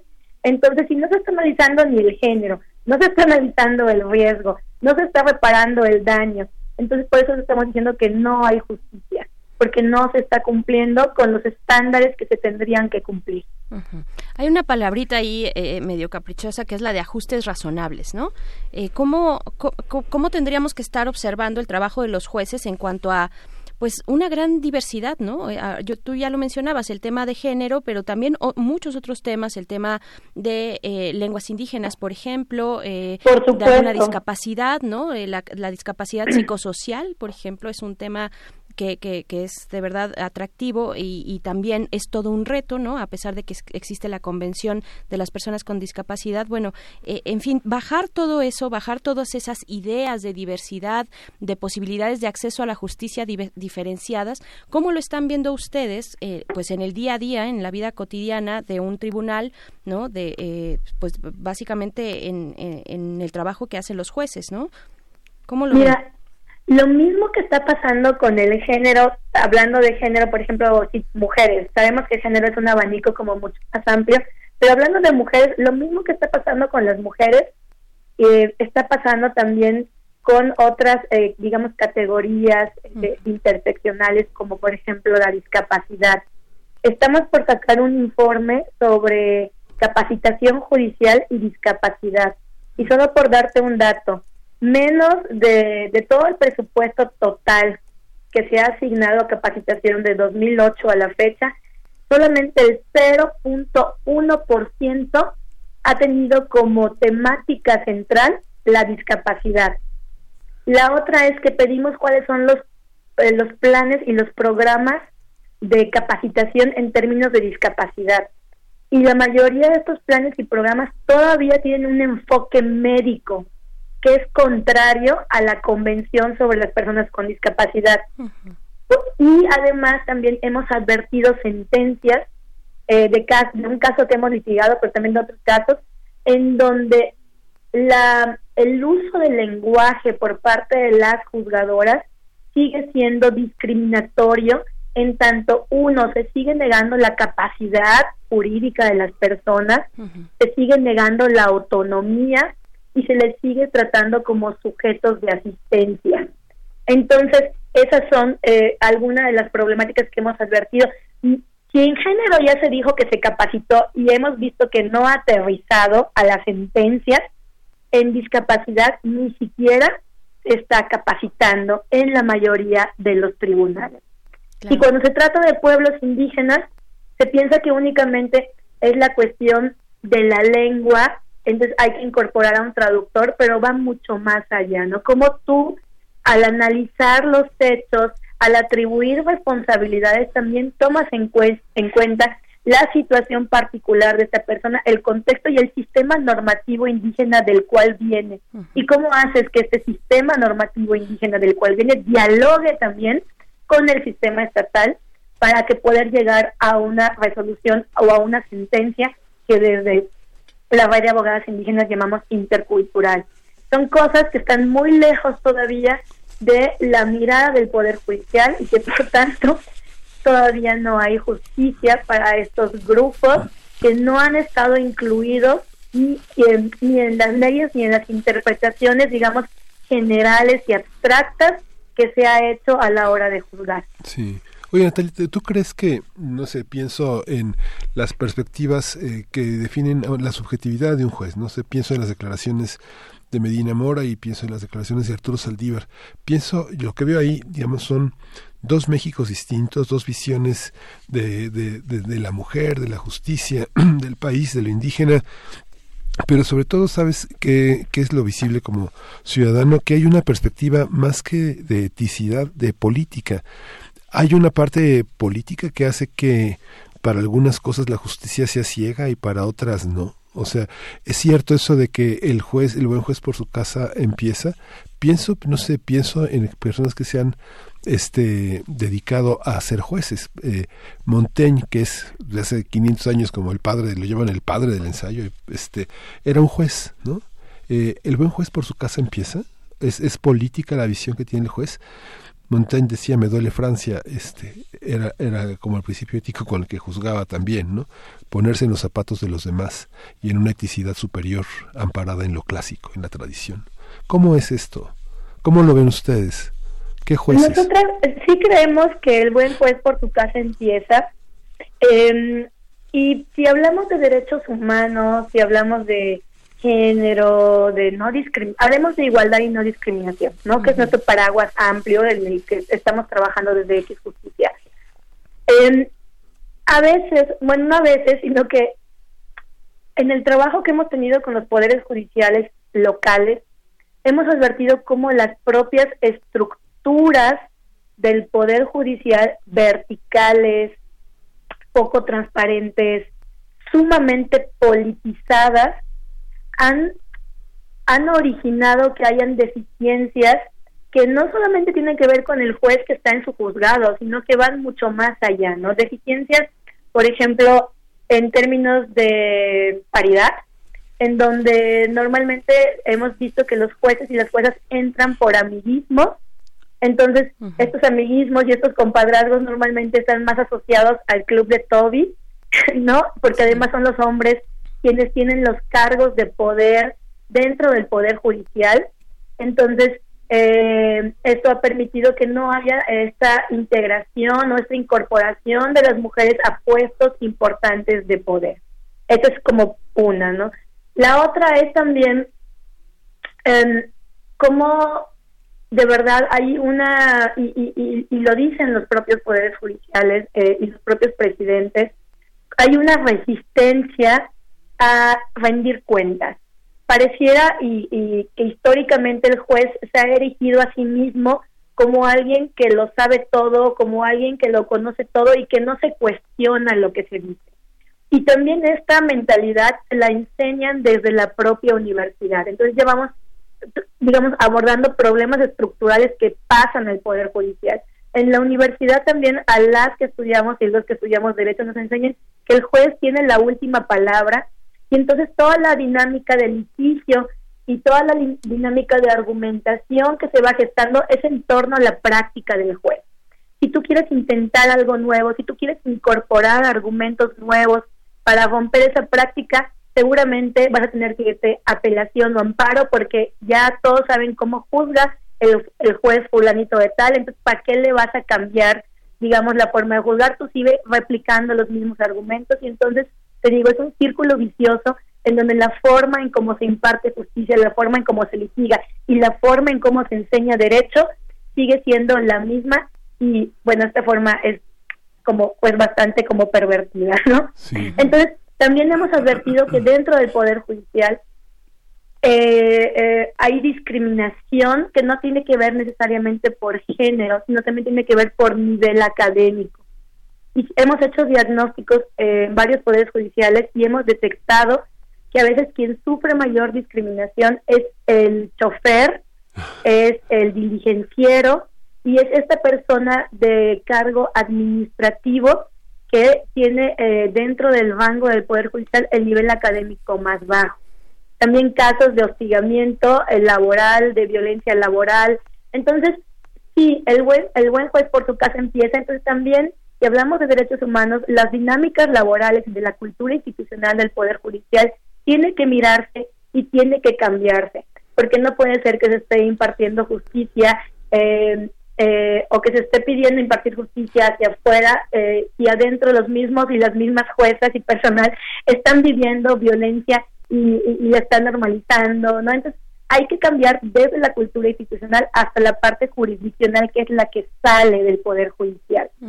Y definitivamente para poder eh, comenzar, eh, digamos, a trabajar esta parte, se necesita la transparencia. Se puede decir lo que se quiera de la corrupción, de que se quiere combatir, pero si realmente no hay una política y un piso de transparencia, difícilmente la corrupción se va a poder combatir y solamente se va a convertir esto en, digamos, en un discurso político, pero, pero no va a tener una base real o un terreno real que sería como ese terreno transparente y de rendición de cuentas. Claro. Pues bueno, hasta aquí esta conversación. Se nos acaba el tiempo. Fátima Gamboa de X Justicia para las Mujeres. Hay que decir también nada más, eh, pues que sí hay buenas, eh, hay buenos ejemplos de jueces y juezas que están llevando a, eh, pues a parámetros mucho más amplios, a estándares altísimos, además sus sentencias y pues bueno, eh, pero finalmente nos están pintando de cuerpo entero este con este informe, pues lo que ocurre de manera institucional, no, tan arraigada, transversal eh, paternalista esta visión del poder judicial, eh, nepotismo y demás, aparte que también eh, no acabaríamos de comentarlo. Fátima Gamboa, te agradecemos mucho por el momento conversar con nosotros esta mañana. Muchas gracias, Miguel y Berenice. Pues bueno, vamos a ir con música. Estamos casi a punto de despedirnos. Todavía nos falta hablar de química. Vamos a escuchar de Old Wave. La canción es Science. Old Wave, una banda de Portland. Y regresamos a primer movimiento.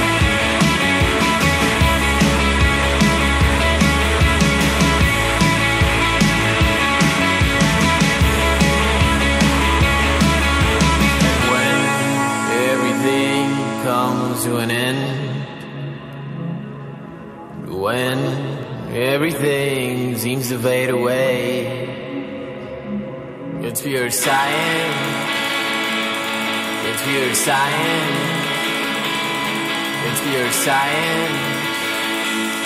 It's pure science. It's pure.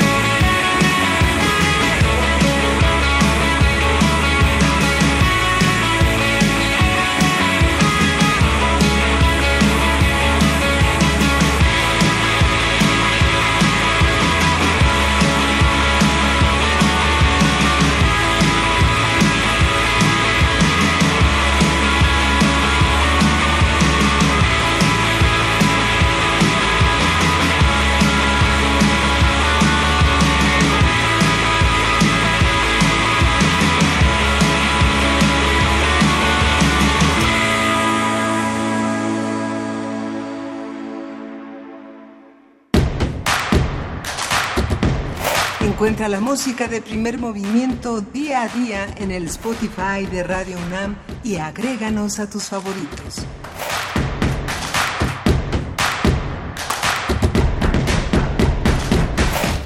Y seguimos en esta cabina para festejar los 150 años de la tabla periódica que pues todo este año de 2019 será este festejo por parte de la Facultad de Química y en la línea se encuentra como todos los miércoles el doctor Plinio Sosa, académico de la Facultad de Química y divulgador de la ciencia también de la ciencia química para hablarnos del hidrógeno, el número uno. Bienvenido doctor Plinio Sosa. ¿Qué tal, Bere? Buenos días. Hola, buenos días, doctor. Muy buenos Hola, días. Miguel, ¿cómo estamos? Muy Bueno, bien, ansiosos de saber qué pasa con el hidrógeno. El hidrógeno. El hidrógeno es el número uno, ¿sí? Es este, es el primero de la tabla periódica, está en la casilla número uno, tiene un solo electrón y este, y tiene propiedades únicas. Eh, es difícil de clasificar porque puede parecerse a los metales porque pierde electrones, ¿sí? pierde él su único electrón, o puede ganar un electrón y parecerse al helio, que es el siguiente gas noble, ¿no?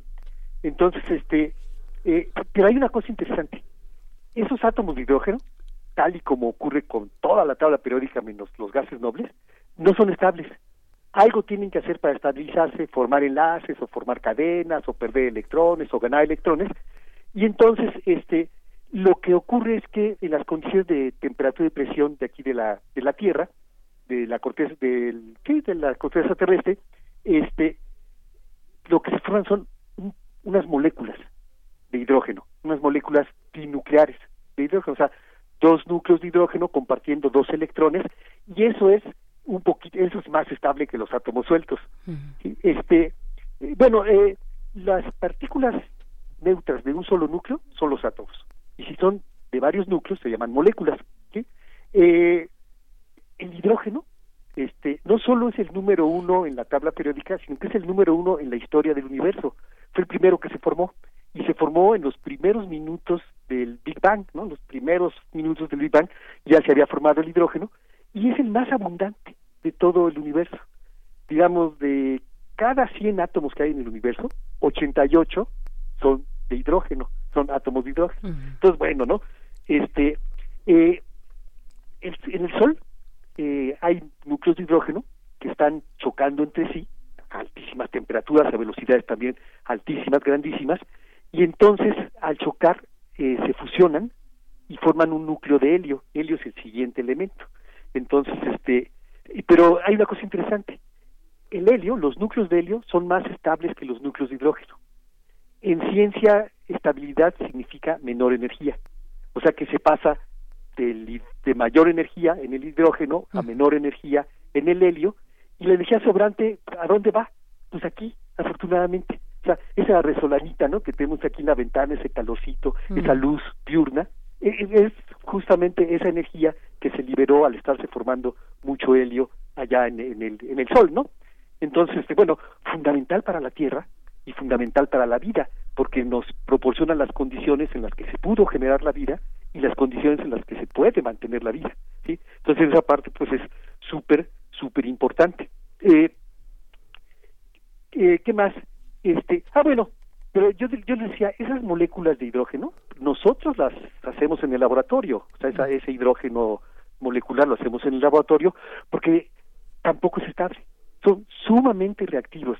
El, hidrógeno, el H2, el H subíndice 2, es muy, muy reactivo esas moléculas de hidrógeno, y entonces, ¿qué es lo que pasa? Pues que casi no las podemos tener, ¿no? Este, reaccionan con todo lo que se deja, pero eso no está mal porque eso nos permite formar muchos compuestos y hay muchísimos compuestos.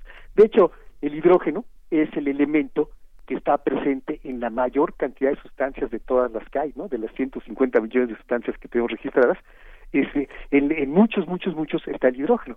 Simplemente, bueno, puede formar enlaces con casi todos los elementos de la tabla periódica, pero bueno, simplemente con que lo haga con el carbono, ¿sí? Pues ya dijimos en la, este, en el programa anterior, dijimos que el carbono forma una cantidad de compuestos enorme, ¿no? Bueno, pues prácticamente en todos ellos hay hidrógeno, ¿sí? O sea, prácticamente. Entonces, si le sumamos los del car- los de la química orgánica, ¿no? Los compuestos orgánicos, más todos los demás, no, pues es este el que, el que forma mayor cantidad de compuestos, ¿no? Eh, ¿Qué más? Bueno, este, en química hay dos tipos, bueno, las dos tipos de reacciones más importantes son las de óxido reducción y las de ácido base, las de acidez basicidad. Entonces, en las de óxido reducción, lo que ocurre, como lo hemos, este, eh, ¿cómo se llama?, pensado nosotros los humanos, es que allí lo que hay es una transferencia de electrones. Pero en las de ácido base, lo que hay es una transferencia de iones H+, o sea, de iones hidronio, que es el hidrógeno sin el electrón, ¿no? Habiendo perdido el electrón. Entonces lo que hacen es que se intercambian ese H+, los ácidos sueltan H+, y las bases capturan H+. Entonces es fundamental para la química ácido-base en medio acuoso. Entonces normalmente se define así, ¿no? Como que un ácido es el que da electrones y el que captura, perdón, H y el que captura H es una base. ¿sí? Eh, en cuanto a los usos, bueno, pues este, ya dijimos que está en todos lados, en todos los compuestos, son los usos y, aquí, y, este, aplicaciones de toda esa cantidad enorme de sustancias y de compuestos que forman. Pero pensando solamente en el H2, en el, en el hidrógeno, este, eh, este es fundamental para la síntesis de amoníaco. Lo que se hace es que se genera el, el, el hidrógeno en in situ, ¿no? En el reactor, y entonces se hace reaccionar con el nitrógeno del aire. Y ese nitrógeno más hidrógeno nos da amoníaco. Posteriormente ese amoníaco, mediante otras reacciones químicas, termina formando parte, es la materia prima para todos los fertilizantes. Entonces, pues esta, eh, esta reacción, ¿no? De, de síntesis del amoníaco, pues alimenta este, a más de la mitad de los 7.700 millones de Homo sapiens que habitamos este planeta, ¿no? Entonces, fundamental para alimentar a toda la humanidad, es fundamental esto. Y, y bueno, ¿qué otra reacción podría ser interesante? La del peróxido de hidrógeno para las eh, para las falsas rubias y rubios. ¿Perdón? El, el peróxido de oxígeno que genera falsas rubias y falsos rubios. Ah, sí, sí, exactamente. Ah, claro, por supuesto que ahí también está. Sí. Y está también en la en la en su prima de- del peróxido de hidrógeno, Ajá. el agua. Sí. Entonces, H2 más O2 se forma agua. Entonces, de hecho, es, es interesante. De ahí viene el nombre del hidrógeno, porque hidrógeno significa formador de agua, ¿no? Hidrogenos, formador de agua, y entonces este, ese nombre se lo puso Lavoisier. Y este, y bueno, el agua, allí en el agua, el- la, que- la sustancia más importante, ¿no? El agua, ahí hay oxígeno y hay hidrógeno. Entonces, este, y es fundamental porque sin agua no, tampoco hubiera habido vida, tampoco hubiera habido, este, ¿cómo se llama? Aminoácidos, tampoco hubiera habido, este, toda esta formación de la vida, ¿no? Del origen de la vida. Y, y ahorita actualmente, pues sigue, sigue siendo súper, súper importante el agua. Pero tiene otra, otro detalle más, esto de la síntesis del agua a partir de hidrógeno, que se libera mucha energía. El agua es más estable que el hidrógeno y más estable que el oxígeno. El oxígeno también es muy reactivo. Y el agua es muy estable, por eso hay tanta agua por todos lados. Entonces, este, pero al pasar de hidrógeno y oxígeno a agua, se, li- se libera energía también. Entonces está pensando en usar esta reacción como una fuente alternativa de energía, porque el petróleo pues se va a acabar, ¿no? Y, y pronto. Entonces, este, lo que pasa es que el problema es que esta reacción es muy, muy, muy, muy explosiva, muy peligrosa, hidrógeno más oxígeno, es, es, es una explosión. Este, por ahí está el, el Hindenburg, ¿no? El, dirigi, el, el dirigible aquel que se prendió, ¿no? Este, en 1900, a principios del siglo XX. ¿Era hidrógeno o era helio lo que tenía? ¿Cómo? Era helio lo que tenía el... No, el- si hubiera sido helio no hubiera explotado. Ah, claro, era hidrógeno. Ajá, exactamente, porque el helio es el, el hidrógeno, sí. aunque realmente se sabe que fue mucho mayor el incendio porque había muchas cosas que eran este combustibles, ¿no? De, Claro. en, la- en el material del Hindenburg y entonces por eso duró más el incendio y se hizo más grandote, ¿no? Claro. Pero sí parte del hidrógeno, sí, el hidrógeno que estaba ahí sí se quemó. Bueno, Y pues, pues sí, no acabaríamos, ¿no? No acabaríamos precisamente, doctor Plinio Sosa, de hablar del hidrógeno, el No, no número uno en la tabla.